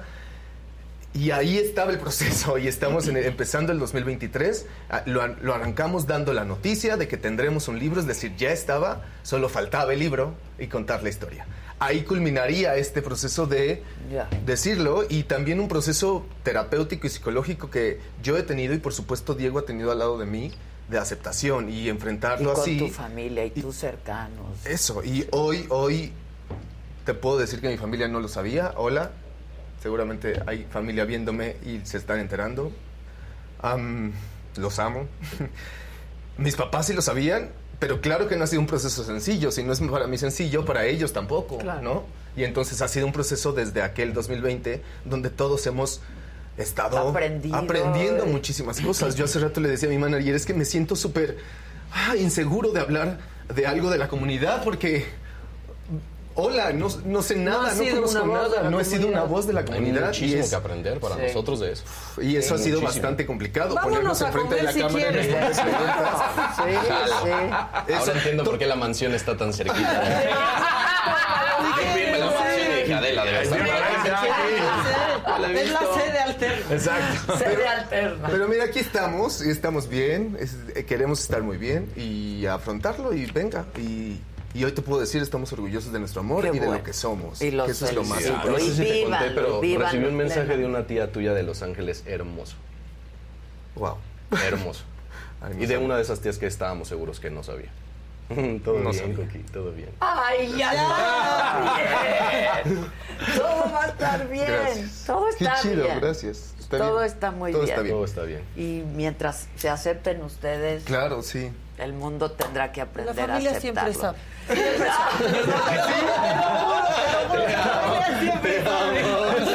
Onda de, oye mamá, soy gay. ¡Ah, neta!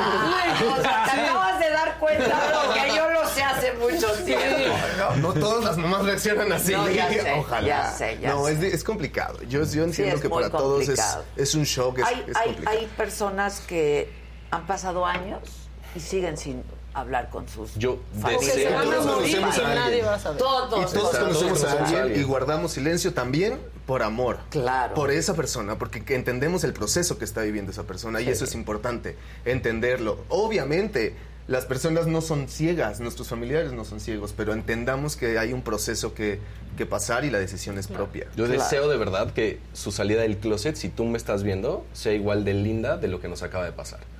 Porque si algo tengo que decir, pues sí, hay algo horrible ahí atrás, pero mi salida del closet hoy frente a la gente, frente a mis amigos, es increíble. Nunca me había sentido tan lleno de amor y de cariño y de apoyado. Pues en aquí, serio. aquí tienen ese Deseo de todo amor, corazón. cariño, Gracias, amigos. Muchas apoyo gracias. y reconocimiento a su trabajo. Muchas ¿no? gracias. Que, que también Gracias. eso es muy importante decirlo.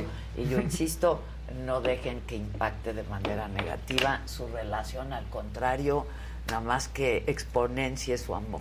Exacto, de así verdad. será. Estamos concentrados en eso. Y están muy bonitos. Muchas gracias. ¿Y qué creen? Que hacen muy bonita pareja. Gracias, gracias. Muy, muy bonita Gracias. pareja. Muchas gracias. Muchas gracias. Gracias. Los rulés, síganlos, porque son geniales. Muchas gracias. Gracias, Adela, gracias. No, Gracias. Maca. Gracias, Que les vaya muy, Gracias a muy ustedes, Y felicidades. les recuerdo que hoy en este mismo canal, 7 de la noche, el burro Van Ranking va a estar con nosotros. Estamos platicando de la selección mexicana de fútbol y del, del- no sé si atinada, para mí desatinada el nombramiento de Diego Coca como entrenador de la selección. ¿Cuál es tu punto de vista, Ricardo? Pero mi candidato, por muchas razones, era, era Jaime Lozano. Te voy a decir por qué. Por juventud, pensando en Argentina, porque dirigió a la Olímpica y trae una medalla de bronce eh, y perdió contra Brasil. Y por continuidad, porque conoció al Tata y trabajó con él, es darle continuidad algo que a lo mejor no funcionó o funcionó, pero hay continuidad. Yo no dudo de la capacidad de Diego Coca, ojo, ¿eh? Eh, es No, un, un claro. entrenador, conoce el fútbol mexicano, pero ojo, en números, dos campeonatos, el primero con Atlas, medio dudoso, pero bueno, eh, X. Eh, 33 partidos perdidos, 32 ganados con el Atlas. Entonces tampoco, no debutó Sí. a un solo mexicano. ¿Qué opinión te Sí, merece no. eso?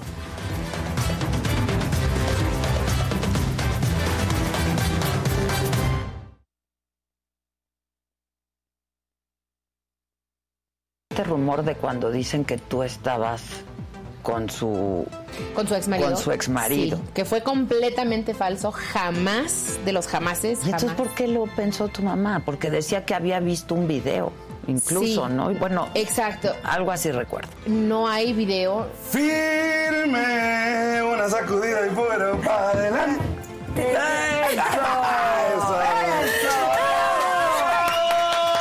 ¿No te sorprendió el presidente hablando de ti? Sí, totalmente. O sea, ¿qué dijiste? Pues, ¿qué pasó? Es que yo creo que para que te mencionen tiene que haber pasado algo o muy grave o, o muy bueno como, Como el Oscar. ganaste un Oscar. Ah, pero ahí sí no, ¿verdad? No, sí, ahí sí no. Ahí sí nadie te habló. Fíjate, fíjate, fíjate. Si me echo un soplado, me sale con premio. Si voy a hacer del 2, resulta que no hay papel. Si voy a tirar el miedo, está ocupado el retrete. Mejor me agarro el pajarito y juego con él.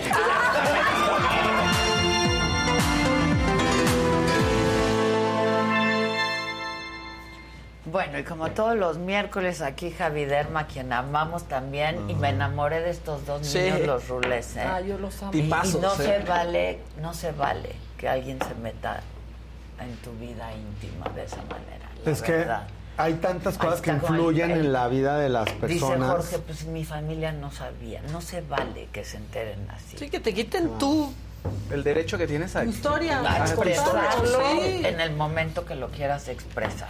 y que cada quien lo vive de manera muy diferente, Muy como él mismo decía también, eh, los padres, habrá quienes lo acepten muy fácil, habrá quienes tengan que vivir un propio proceso también, entonces si hay muchas este, situaciones que hay que tratar, que también influye en la piel, en la actualidad, eh, comentaba con otros colegas, cada vez es más frecuente que adolescentes decidan eh, hormonarse, ya sea hacia feminización o masculinización, y qué difícil también decisión de los papás apoyarlos a tempranas edades y que haya modificaciones corporales, pero bueno, ya sea tema de un, de un programa especial de estos miércoles. Y el día de hoy, otro tema también complicado, porque no nada más es de aceptación, sino nada más, sino también de salud, es el sobrepeso. Eh, este 4 de marzo se celebra el Día Mundial de la Obesidad, que parte también dentro de este Día Mundial, parte de lo que me escribían y para que vean que sí leemos todos sus comentarios y tratamos de dar información de todo lo que nos preguntan. Había muchas preguntas sobre sobrepeso y piel, de cómo influía en la piel, si realmente se te pone la piel más negra, si hay estacantosis nígricas, si se te ve el cuello perjudido. Y no solamente es lo estético, sino es la cuestión de salud, que en la actualidad se considera algo endémico, que hay más de 2 billones de personas en el mundo que padecen esta enfermedad, que está considerada como una enfermedad, por lo tanto es algo pandémico. Y aunque debe de existir, obviamente, la tolerancia de no tener gordofobia, que eso sería otro tema, de que hay gente que pueda ser discriminada únicamente por el sobrepeso, también hay muchos temas de salud, que es a lo que nos vamos a enfocar el día de hoy. Y para eso invité al doctor José Luis Dorado, que es experto en obesidad y que es el doctor que se encarga también de mi metabolismo, que hay gente que también me pregunta, ¿y cómo le haces para mantener tu peso a pesar de la edad y pasando las décadas? Y que eso ayuda también a que corporalmente tu metabolismo esté bien, todo intestino, riñón, hígado, pues él es uno de los encargados que me ha ido orientando sobre qué suplementos tomar eh, y cómo hacerle para que se mantenga tu peso ideal por el mayor tiempo posible. Así que agradecemos que Muchas nos gracias. acompañes esta mañana. Gracias, doctor. Y platícanos un poquito de la obesidad. Pues yo creo que ah, lo más importante es la concientización. Creo que últimamente los temas que podemos ver tanto entre los las redes sociales, los medios y la desinformación ocasiona mucho que la obesidad sea vista más hacia una connotación física solamente y no una connotación de una enfermedad. Entonces, cada año, que es el 4 de marzo, se trata de extender información hacia la población, de entender de que la obesidad es una enfermedad, ¿sí? Y también entender de que el estigma es la connotación negativa que yo que la sociedad percibe hacia una persona que pudiera vivir con obesidad, ¿no? No estamos nada más diciendo de que ser vivir con obesidad significa estar bien o estar mal, sino que entender que la obesidad es una de las causas de la que del origen más bien de muchas otras enfermedades que pudieran salir más adelante, ¿no? Es un asunto de Estamos salud hablando de que en 2035 se estima que una de cada cuatro personas va a vivir con obesidad. Que el 100% de la población infantil en 2035 va a tener obesidad infantil. El gasto en salud a nivel mundial estamos hablando de casi 4.5 trillones de dólares que va a representar el costo de la obesidad, ¿no? Y vamos a tener un casi 2 billones de personas con esta enfermedad. Entonces, creo que es la conciencia, no es decir que también la obesidad depende de que yo no me mueva o depende de que yo coma mucho, sino que también depende de factores muchos, ¿no? O sea, circunstanciales. Tu entorno, Nosotros tu, tu cultura incluso, lo que... El metabolismo Así es. propio, El si tienes algún problema. Justo eso Hoy hablamos quería de que- raíces que de la obesidad. Decir cómo identificar en qué momento sé que estoy obeso y que no tengo nada más una lonjita. Exactamente. Es que eh, desde que entendemos que la obesidad es un problema, podemos nosotros partir de que no solamente es la manera en la que yo veo la comida o la manera en la que yo veo la actividad física, sino de que también entiendo la genética, entiendo las, las políticas de salud que pone el mismo gobierno, ¿no? La facilidad en la que yo puedo tener un estilo de vida saludable, ¿no? La facilidad en la que mi familia o mi entorno social ve el peso de una persona. Es que es más difícil, más allá de nada más decir, híjole, tengo la lonjita, sino es entender de que las connotaciones hacia la obesidad van mucho más allá. Yo podría decir, sí, el sobrepeso es, tú tienes más arriba de 100 centímetros de cintura en el hombre, ya tenemos riesgo, ¿no? Empezamos a ver cambios en el cuello oscuro, en las axilas, las ingles, ya tenemos un riesgo por resistencia a la insulina. La misma resistencia a la insulina pudiera generar que tú no bajes de peso, ¿no? Y son cuestiones en mujeres que vamos relacionadas a eh, síndrome ovario poliquístico, miomatosis uterina, endometriosis. Entonces, todos estos conceptos Son muchos factores. ¿no? son demasiados factores y no solamente tener la connotación de comer mucho, ¿no? Porque también el paciente que vive con diabetes, porque ahora también hablamos de vivir con diabetes, de vivir con hipertensión, es no quiere decir que también el que el- la manera en la que come ese paciente está condicionada a un comportamiento de, de- de que, de que yo me, me, me, pues me dejo, me odio, no me quiero, ¿no? Sino que también es un síntoma, ¿no? Que te hace comer mucho. ¿Sí me explico? Igual la resistencia a la insulina te hace comer ciertos alimentos porque hay inhibición de ciertas hormonas. Y, y, o sea, en el entendido de que el señalar a un paciente que vive con cierta condición de que porque come nada más mucho no se mueve, no representa que sea solamente eso, sino que es- el trasfondo es más profundo. Y puede haber gente que sí haga ejercicio y que de todos modos se le haga muy difícil bajar de peso porque metabólicamente y endocrinológicamente están mal. Entonces, si hay un niño con obesidad, un adolescente o un adulto que hace ejercicio, tratas de comer sano y no puedes adelgazar, pues es que hay algo metabólicamente que te lo está impidiendo. Entonces lo ideal es acudir con un especialista para hacer exámenes de laboratorio en donde se puedan identificar qué hormonas son las que están desequilibradas y así poder tener un tratamiento médico adecuado y que no importa la edad. O sea, en la actualidad, como bien lo mencionabas, hay niños que obviamente si se empiezan a cuidar a edad temprana, pues van a tener una mejor calidad de vida a los 20, 30, 40 y van a prevenir que otras enfermedades se desarrollen tanto en la piel como en el metabolismo, porque si desde a temprana edad empiezan con obesidad, pues va a ser más fácil desarrollar diabetes, hipertensión, enfermedades cardiovasculares, a que si desde temprano se empiezan a cuidar y se educan a tener ciertos hábitos alimenticios de ingesta de agua, de hacer ejercicio, pues obviamente nos va a ir mucho mejor. Y ya, Es- por ejemplo, ya, ya lo analicé, ya sé que tengo un problema metabólico, este, tengo que acudir al especialista. ¿Qué pasa cuando van con el especialista? Pues fíjate que, que- que relacionado mucho a lo que acabas de decir, mi querido Javi, es importante, ¿no? Por ejemplo, adolescente, vamos a poner este contexto. Factores androgénicos, que así le llamamos en medicina, que son ciertos factores en ciertas eh, niñas o, o ya adolescentes, donde empieza a haber mucha aparición de acné, vello facial, el oscurecimiento en las axilas, en las ingles, tienen una tendencia a aumentar de peso, ¿no? acúmulo de grasa más hacia las caderas. y pues se identifica que hay factores, ¿no? que van a favorecer el aumento en la producción de ácidos grasos. Y pudieran a veces, a veces manifestarse eh, los primeros síntomas en la piel, ¿no? Y mucha gente lo que hace es decir, bueno, pues mira, vi en la televisión alguna situación de un suplemento o de una píldora o de que fulanita de tal se está poniendo esto, que aquello, sí, sí. hacemos ciertas modas, ¿no? Y luego viene también toda la connotación de lo que, que rodea a ese adolescente con el bullying, ¿no? Que primero es en el escolar y después viene el bullying el laboral y después viene el señalamiento social, ¿no? La tía de que, oye, mija, tienes que bajar de peso, ¿no? Sí, sí. O la mamá, oye, ya te echaste otra tortilla, espérate. Entonces, se ponen como si fueran doctores. ¿eh? Totalmente. Entonces la obesidad es, es vista como algo que no es visto médicamente, sino es visto más como una connotación popular, se puede decir así. Falta, falta como una falta de, ¿qué será? No, no un tema moral, pero sí como, mira, es dejado. Mira, no tiene el rigor, no tiene no sé qué. Y como dices, a lo mejor hay otros temas médicos y atacamos a la gente porque no tiene la disciplina, ¿no? Pero céntrate en esa niña que ya tiene un problema de acné, que ya tiene un tema en las axilas, ¿no? Que ya tiene cierta lonjita, luego velludita, vamos a ponerlo así.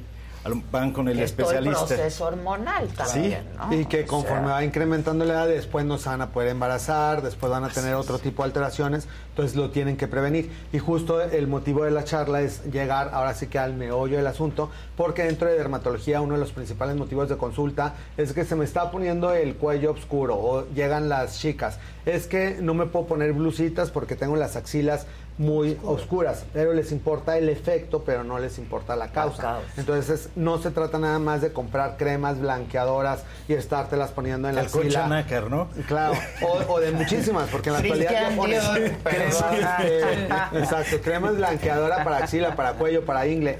Hay este, opciones para todo, pero eso no quiere decir que te vayan a funcionar y nada más sigues perdiendo el tiempo, sigues perdiendo el dinero. Son paliativos, Y pues. son paliativos y muchas veces ni siquiera Ni te funciona siquiera, nada. ni porque siquiera si pan- tienes, van claro, a paliar nada. si tienes ahí la causa en la que tienes eh, ovarios poliquísticos, resistencia a la insulina, algunas otras alteraciones, va a seguir ese pigmento produciéndose porque justo es aprender a escuchar a tu organismo de que algo está pasando y que hay que empezar a, a- a corregirlo. Y mucha gente a veces lo ve normal, Javi, ¿verdad? Ujú. Es que es morenita y es el pliegue que le da del sol, porque su papá es igual, o sus Ah, hermanos son iguales. Y pues resulta que tienen Y, lo y mismo. resulta que en la genética pues está lo mismo. Claro, está Entonces, esa prevalencia de la enfermedad que en diabetes, que no es que el paciente se haga diabético, ya vive con diabetes desde hace un rato, nada más que en el momento se diagnostica a veces tarde. Porque se manifiesta Ahora ya identifiqué, estoy obeso. Danos cinco tips de estoy obeso, ¿qué, qué hacer? ¿Cuáles son los cinco pasos a seguir?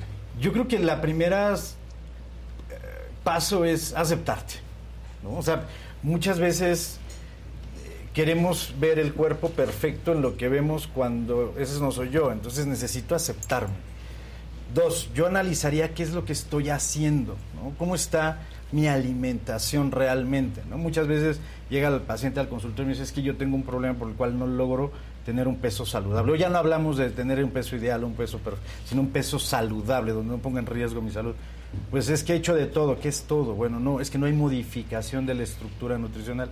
No hablo de hacer una dieta muchas veces, ¿no? Pues un régimen. Es, es una estructura, pero si yo llevo 15 años toda mi vida acostumbrado a no desayunar, a lo mejor lo que Claro. te ayuda en ese momento es que sí desayunes, llevas 10 años tomando la misma latita de refresco, ¿no? ¿No? Y- y- De y el mí no vas a consumo- estar hablando. Sí. Mi coca no Sí. te metas, ¿eh? Y el consumo de agua. Y lo más triste Lo es que vemos, sin ¿no? calcetín, ¿no? Sí, exactamente, sin calcetín. Se ve horroroso. Necesitaba nos ser. No, entonces- es como analizar qué estoy haciendo, ¿no? Y empezar a hacer pequeños cambios que puedan significar un gran cambio, ¿no? Si yo no tomo agua porque estoy no me gusta el agua en teoría, pues trato de cambiar por lo menos una vez a la semana ya empezar a aumentar mi consumo de agua. No desayuno, bueno, intentar desayunar poco a poco, ¿no? Oye, no ah, me gusta el ejercicio, no me gusta la actividad física, no tengo tiempo. Bueno, ¿sabes qué? Trabajas en un cuarto piso, baja las escaleras. Ya no uses el elevador para bajar, empieza a bajar escaleras. Dejas el coche, si tienes coche, pues el coche un poquito más lejos, obligándonos a caminar.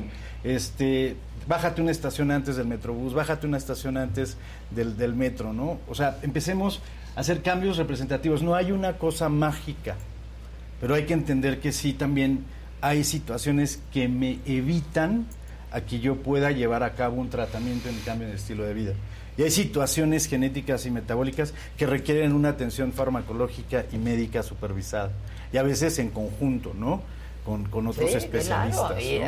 de Y- pronto situaciones emocionales que Sí. te provocan eh, comer de manera compulsiva, o- otros desórdenes alimenticios, ¿no? Y esa es la, la última que quería decir precisamente, es esta parte de que no tengamos una relación con la comida negativa.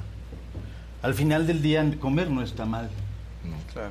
O sea, Solo hay no- que comer bien. Yo creo que puedes comer de todo de una manera equilibrada. Simple y sencillamente el refugio de, de- de- de ver la comida de un, como un placer. La- la- la- tú comes y vas a liberar dopamina, que es una sustancia que te va a durar unos momentos en tu cerebro. Pero es muy diferente a la serotonina, que es como decir, es la que me da la felicidad, la estabilidad y el equilibrio. ¿no? El tema es que a veces también la comida sea- nos hacemos adictos. Pero no está mal comer, no, no tengamos una connotación negativa con la comida. Y bueno, y ser también, por último, empáticos con los pacientes que tienen una condición de obesidad, que siempre son, son sujetos a ser señalados y juzgados por una condición solamente de, de, de- de alimento o de inactividad. Sí, hacer trabajo en equipo. O sea, yo siempre les digo, o sea, no se trata eh, eh, eh, que tengamos alrededor pura carga negativa, sino que igual les digo a mis amigos, bueno, nos vamos a salir un día de antro y todo, bueno, entonces el domingo salgamos también en bicicleta y todo, hay que, Claro. hay que ir equilibrando. Y dentro de lo, de lo mágico también que la gente busca es que de repente ven a la vecina que adelgazó mucho, a la influencer que adelgazó mucho, y se empiezan, preguntan. les preguntan qué y se automedican. En México y en muchos países de Latinoamérica, la automedicación tiene problemas graves que puede llevar inclusive a efectos secundarios irreversibles y que uno de los problemas de tiroides más grandes también son por medicamentos que se toman y que empiezan a alterar tu propia actividad hormonal simplemente porque a la vecina se tomó una pastilla que le está quitando el apetito, pero el dejar de comer pues no es parte del tratamiento, sino que únicamente te desequilibra más y te puede producir otras alteraciones. También se ponen a ver eh, comerciales en los que hay con la máquina que está sentado y comiendo palomitas y viendo las series. y ahí- panza horrible.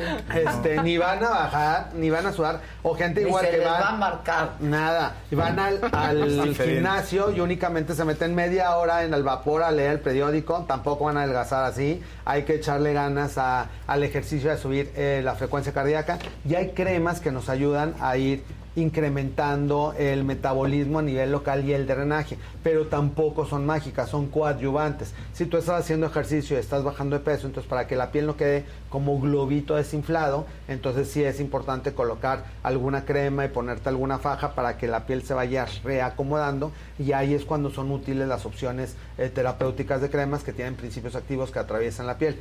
Pero el ponerte nada más una crema para decir, ay, me voy a quitar la celulitis por ponerme una crema, voy a adelgazar con una crema, voy a quitarme Pues no. las estrías con una crema, no, No hay que soluciones mágicas. no, hay que llevar un proceso.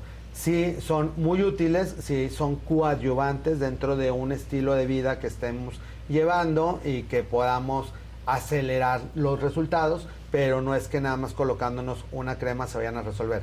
Ahora, si ya estás en el proceso, ya estás bajando de peso, ya te estás viendo más eh, saludable eh, físicamente, entonces sí vale la pena hacer máquinas que nos ayuden a que la piel no quede tan flácida, eh, colocar cremas adecuadas y pues para eso también lo ideal es acudir a consulta y poder tener un tratamiento adecuado para cada caso en particular. Eh, también cada vez es más frecuente que hay gente que se inyecta cosas hasta en el eh, gimnasio, en los vestidores. dejan luego las jeringas. Y tienen infecciones en el que pueden hacer abscesos y cicatrices en cada uno de los piquetes. Que se hacen mesoterapia. que se ¿no? hacen mesoterapia y que Y que inclusive qué les están poniendo. y que en este país inclusive hay leyes que prohíben ese tipo de sustancias, sin embargo, buscando esa alternativa mágica, el, las personas, porque no son pacientes, porque es autorrecetado, se inyectan esas cosas o se inyectan con gente que no tiene ningún curso de nada, o sea, es la vecina, la, Sí, la sí, que sí, corta el pelo, la que te cortó las uñas y que de repente Que le adelgazó. pagaste 500 pesos por las ampolletas aparte, o sea, ¿no? Y fíjate qué interesante, Sí, Javi, no, que no, tocas eso y dos cosas que quisiera yo señalar ahí. por ejemplo, el tema de que la gente se automedica, mucho este caso sonado de las Kardashian, ¿no? Que y ocasionó un desabasto a nivel nacional de un medicamento que no voy a decir. El que por se no inyectan estar- uno que para se la inyecta- sí, porque es exactamente que, Alguien que- que estaba sí. preguntando, Es está de moda. Para, la- o para sea, la diabetes. Sí, Para pero vuelvo a lo mismo. Y No los dejaron a los pobres diabéticos sin medicamento. Exactamente. Y la gente autorrecetando. Pero es un medicamento que no es que sea específicamente. ah, Hay estudios clínicos bien diseñados bien, y situaciones bien eh, estructuradas en la, en la área médica que hemos visto que tiene un efecto en, el peso, claro. Pero todo esto tiene que ser vigilado por un médico. No es agarras y vas a la farmacia y lo pides. Desafortunadamente no tenemos esta regu- la por regulación de, de, de esta, de esta circunstancia. Los fármacos tienen efectos secundarios, ¿no? O sea, si yo no, yo no, yo no puedo decir que todos los medicamentos son seguros. Todos los medicamentos pudieran tener algún efecto secundario, pero eso genera mucho la automedicación. Y el segundo, ¿no? Esta falta de ver a la obesidad o al sobrepeso como algo no serio, ¿no? Con que, ay, mira, ponte esto y con esto vas a tener A bajar esto. y vas a- Con este sirope te vas a aventar el de, desacepanzas, ¿no? Entonces, esa connotación negativa... Por científicos del poli.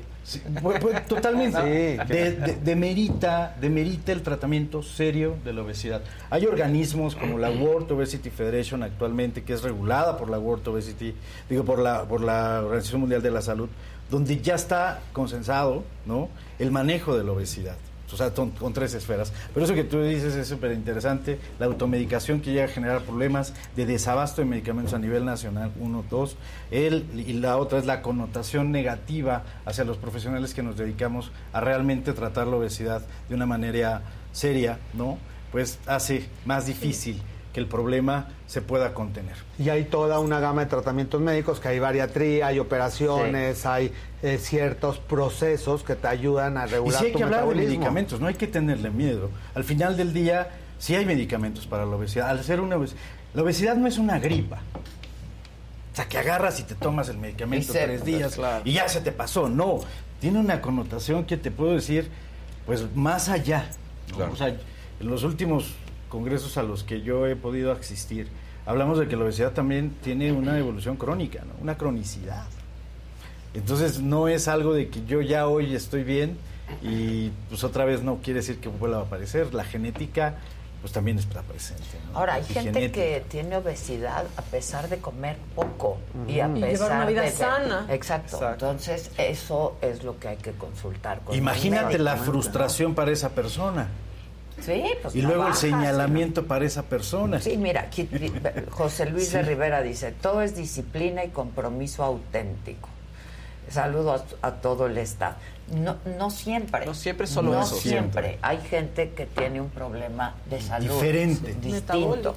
¿no? Y son personalidades diferentes. O sea, hay que entenderlo. Yo no puedo agarrar y señalar a aquí a mi También, querido señálame, amigo, por favor. ¿no? y decirle, oye, no logras tener el cuerpo porque no eres disciplinado, porque no...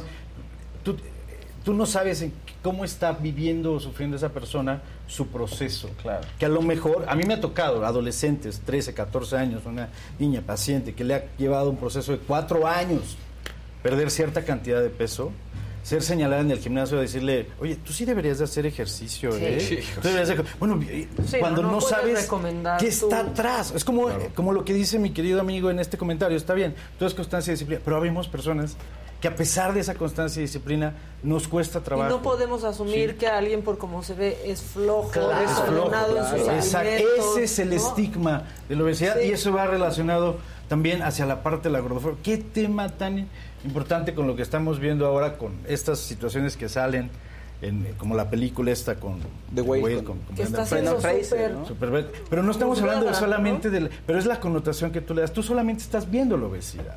Claro. Pero todas las enfermedades pasan también por eso. Pues o sea, si yo vivo con diabetes, si yo me dan un diagnóstico de cáncer, si a mí me dan un diagnóstico, no sé, cualquier tipo de diagnóstico, me puedo deprimir también y puedo buscar refugio en la comida y puedo tener Nadie toda sabe una lo que está connotación, pasando por cada ¿no? persona. Exactamente, es diferente, Y pero es súper interesante. Sí, Era lo el motivo es decir de- que es el del Día. Sí, Mundial no. de la Obesidad que se trata de celebrar, pero con información, que tengamos este tipo de Y pláticas aceptación. En el que tengas eh, información que en la actualidad existe, que existen que afortunadamente ha avanzado mucho la medicina, han avanzado mucho los temas diagnósticos. Yo me acabo de hacer un check-up de todo, de, de cosas que antes ni existían, que sí, como tengo la glucosa prepandrial, me hicieron desayunar, a las dos horas me tomé la glucosa postpandrial, me hice una curva de tolerancia a la insulina, cosas que también con la edad van pasando, tenemos que ir aceptando, Claro. que bueno, Sí. ya en el 50 más, pues pueden ir apareciendo otras cosas, pero que si nos vamos cuidando desde temprano, pues obviamente vas, volvemos a lo mismo, vas a llegar a cada etapa lo mejor posible y eso es lo que queremos todo el staff de Me lo dijo Adela para todos ustedes. Y Eh, como hay siempre, una pregunta, es justo lo que está preguntando Lolis. Dice, soy paciente bariátrica, me hice la manga gástrica porque me descubrieron que era resistente a la insulina. No tengo matriz, no bajaba de peso, etcétera, etcétera. Qué padre que hablen del tema, que si puedes recomendar cremas de cuerpo. Saludos a todos. Sí, qué padre que, que nos puedan compartir sus experiencias y por eso les digo, siempre estamos leyendo todos los comentarios, así que hay que activar la campanita, hay que compartir que justo de todos estos temas de salud también siempre hablamos y este marzo les tenemos todos los miércoles diferentes colaboraciones con especialistas de diferentes áreas para que estemos lo más informados posible, porque todo eso, la piel obviamente es un reflejo de cómo estamos internamente, pero si no corregimos internamente, pues la piel no va a mejorar.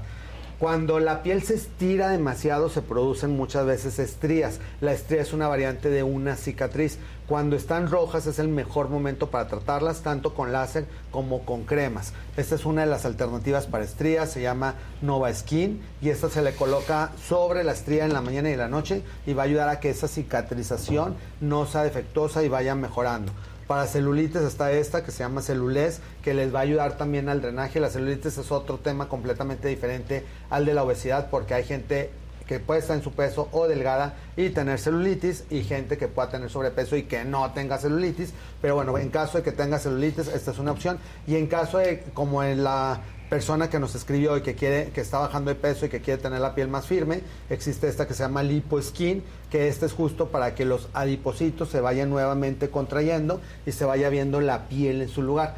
Porque el problema de la obesidad es que nacemos con una cantidad determinada de adipocitos y esa minicelulita puede crecer de cualquier tamaño, kilos, y por eso es que el cuerpo se puede deformar y tener hasta obesidad mórbida. Y esa misma célula pues puede poco a poco también ir regresando a su tamaño original. El chiste es tener tratamiento metabólico con especialistas, no nada más con el consejo de la, de la vecina.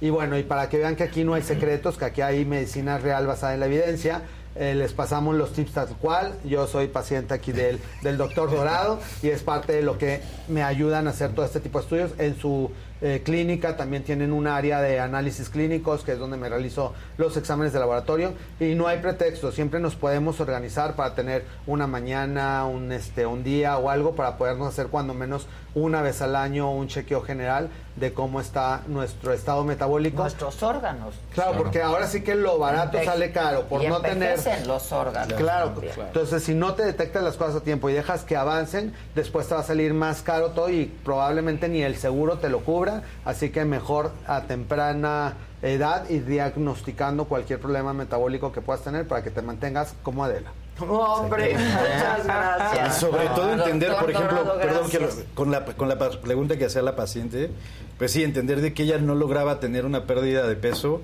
porque tenía una injerencia hormonal, ¿no? Es decir, Claro. probablemente le quitaron su- el útero, le hicieron esta histerectomía, quitar la matriz, porque había miomas, ¿no? Y estos miomas condicionan a aumento en la producción de ácidos grasos. Entonces, Yeah. pues sí, es un tema que po- es un ejemplo por el cual podemos ver de que no nada más es tema de alimentación o no hacer ejercicio. Integral, ¿no? Que Es si das los tus doctores. datos, doctor. Pues es, es- sí, Instagram estoy como Doctor Dorado Oficial, ahí me pueden encontrar. Y ahí te pueden mandar Y ahí me pueden mandar mensaje y- sin ningún problema. Ok. Doctor Javier. Dorado Oficial. Como siempre, a todas sus órdenes, eh, arroba Javier Derma en todas las redes sociales, eh, seguimos platicando, les digo dónde puedan conseguir las cremas y les puedo pasar también los datos del doctor Dorado por si se les pasó, así que como siempre agradecidos de verlos todos los miércoles, que es mi día favorito. de la semana. Eso. También hasta que llegas, porque hoy estaba sí, malo y no. mal, hoy estaba Sí. muy Con los rulés nos empezamos a aliviar. Exacto, exacto. Sí. Este, gracias siempre, Y para la gente que le gusta el chisme, otro día platicamos también de, de mi salida de closet que no hubo porque yo nací fuera. Pero es interesante, Ah, yo claro. sí soy como un, eh, he sido vocero de la comunidad desde hace muchos años. Justo eh, la semana pasada el Senado de la República tuvo a bien otorgarme un diploma por la labor que te realizo con la comunidad. Tengo años de participar en marchas de diferentes partes del mundo y, este, y agradecido siempre con todo el cariño de la gente, que yo siempre afortunadamente ha si- ha sido mucho más el amor que, que las cosas negativas. Y ya depende de tantos factores, de que le eches ganas en la vida. El de sobrepeso, pues hay que adelgazar. Y la gente que tiene otro tipo de problemas, pues a instruirte de qué manera seas respetado como comunicólogo, como doctor, como lo que sea. O sea, seas lo que sea, siempre hay manera de salir adelante. Lo importante es la actitud. Y está inscrito, me lo dijo Adela. Exacto. Exactamente. Pero sí hay que platicarlo luego, que estuvo Sí, sí, lo bueno. platicamos porque Sí, hay, mucha tela, hay- mucha tela Sí. de cortar y yo creo que todos hemos sido atacados en algún momento por todo, o sea, el, el gay por gay, la flaca por flaca, Ah, la sí, sí, llenita por sí, llenita, sí, claro. el, este, el Todos, burro todos. por burrito, el inteligente por inteligente, ¿Qué hay, cosa? hay de todo, o sea, pero vamos a hacer un, un programa Hay que especial hacer un de programa cada de quien va a salir de. Lo que callamos, lo que callamos los gays. Exacto, que callan los gays. Pero también los que no son gays también tienen muchas Claro. otras cosas que pueden. Claro. pueden Que callamos todos. Vamos a escoger, va, va a ser un programa de lo que callamos todos y cada quien toca un tema. Porque seguro cada quien en su corazoncito, Claro. ahorita los vamos a hacer Hay llorar. algo que callan. Hay algo que callan. Vamos a investigar. Exacto. Muchas Así- gracias, doctor Dorado. No, no, no, es un Te gusto. amamos. Gracias. Gracias, Gracias. gracias. Gracias Que por si invitación. subes toda la información de la Mañana leo los colorcitos porque se quedaron muchos. Ah, Mañana. les tomamos. Sí, claro. la canasta, así que próximamente la canasta va a estar ahí muy feliz. Exacto. Sí. Gracias, gracias por todo. Gracias. Gracias. a ustedes, como siempre, por su atención, su compañía, su interés en este espacio. Hoy en la noche a las 7 va a estar el burro por este mismo canal. Mañana jueves vamos a estar aquí desde la Ciudad de México en Me lo dijo Adela en punto de las 9 de la mañana, como lo hemos venido haciendo desde hace ya un buen rato. Gracias. Gracias.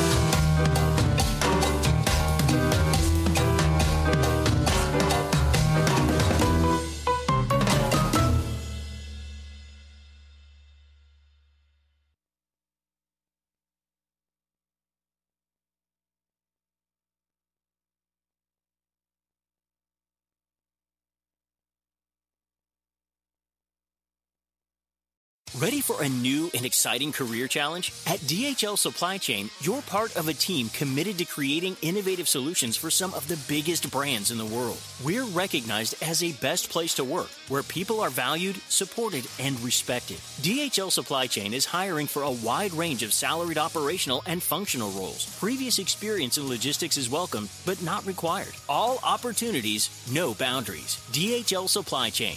Apply today at joindhl.com.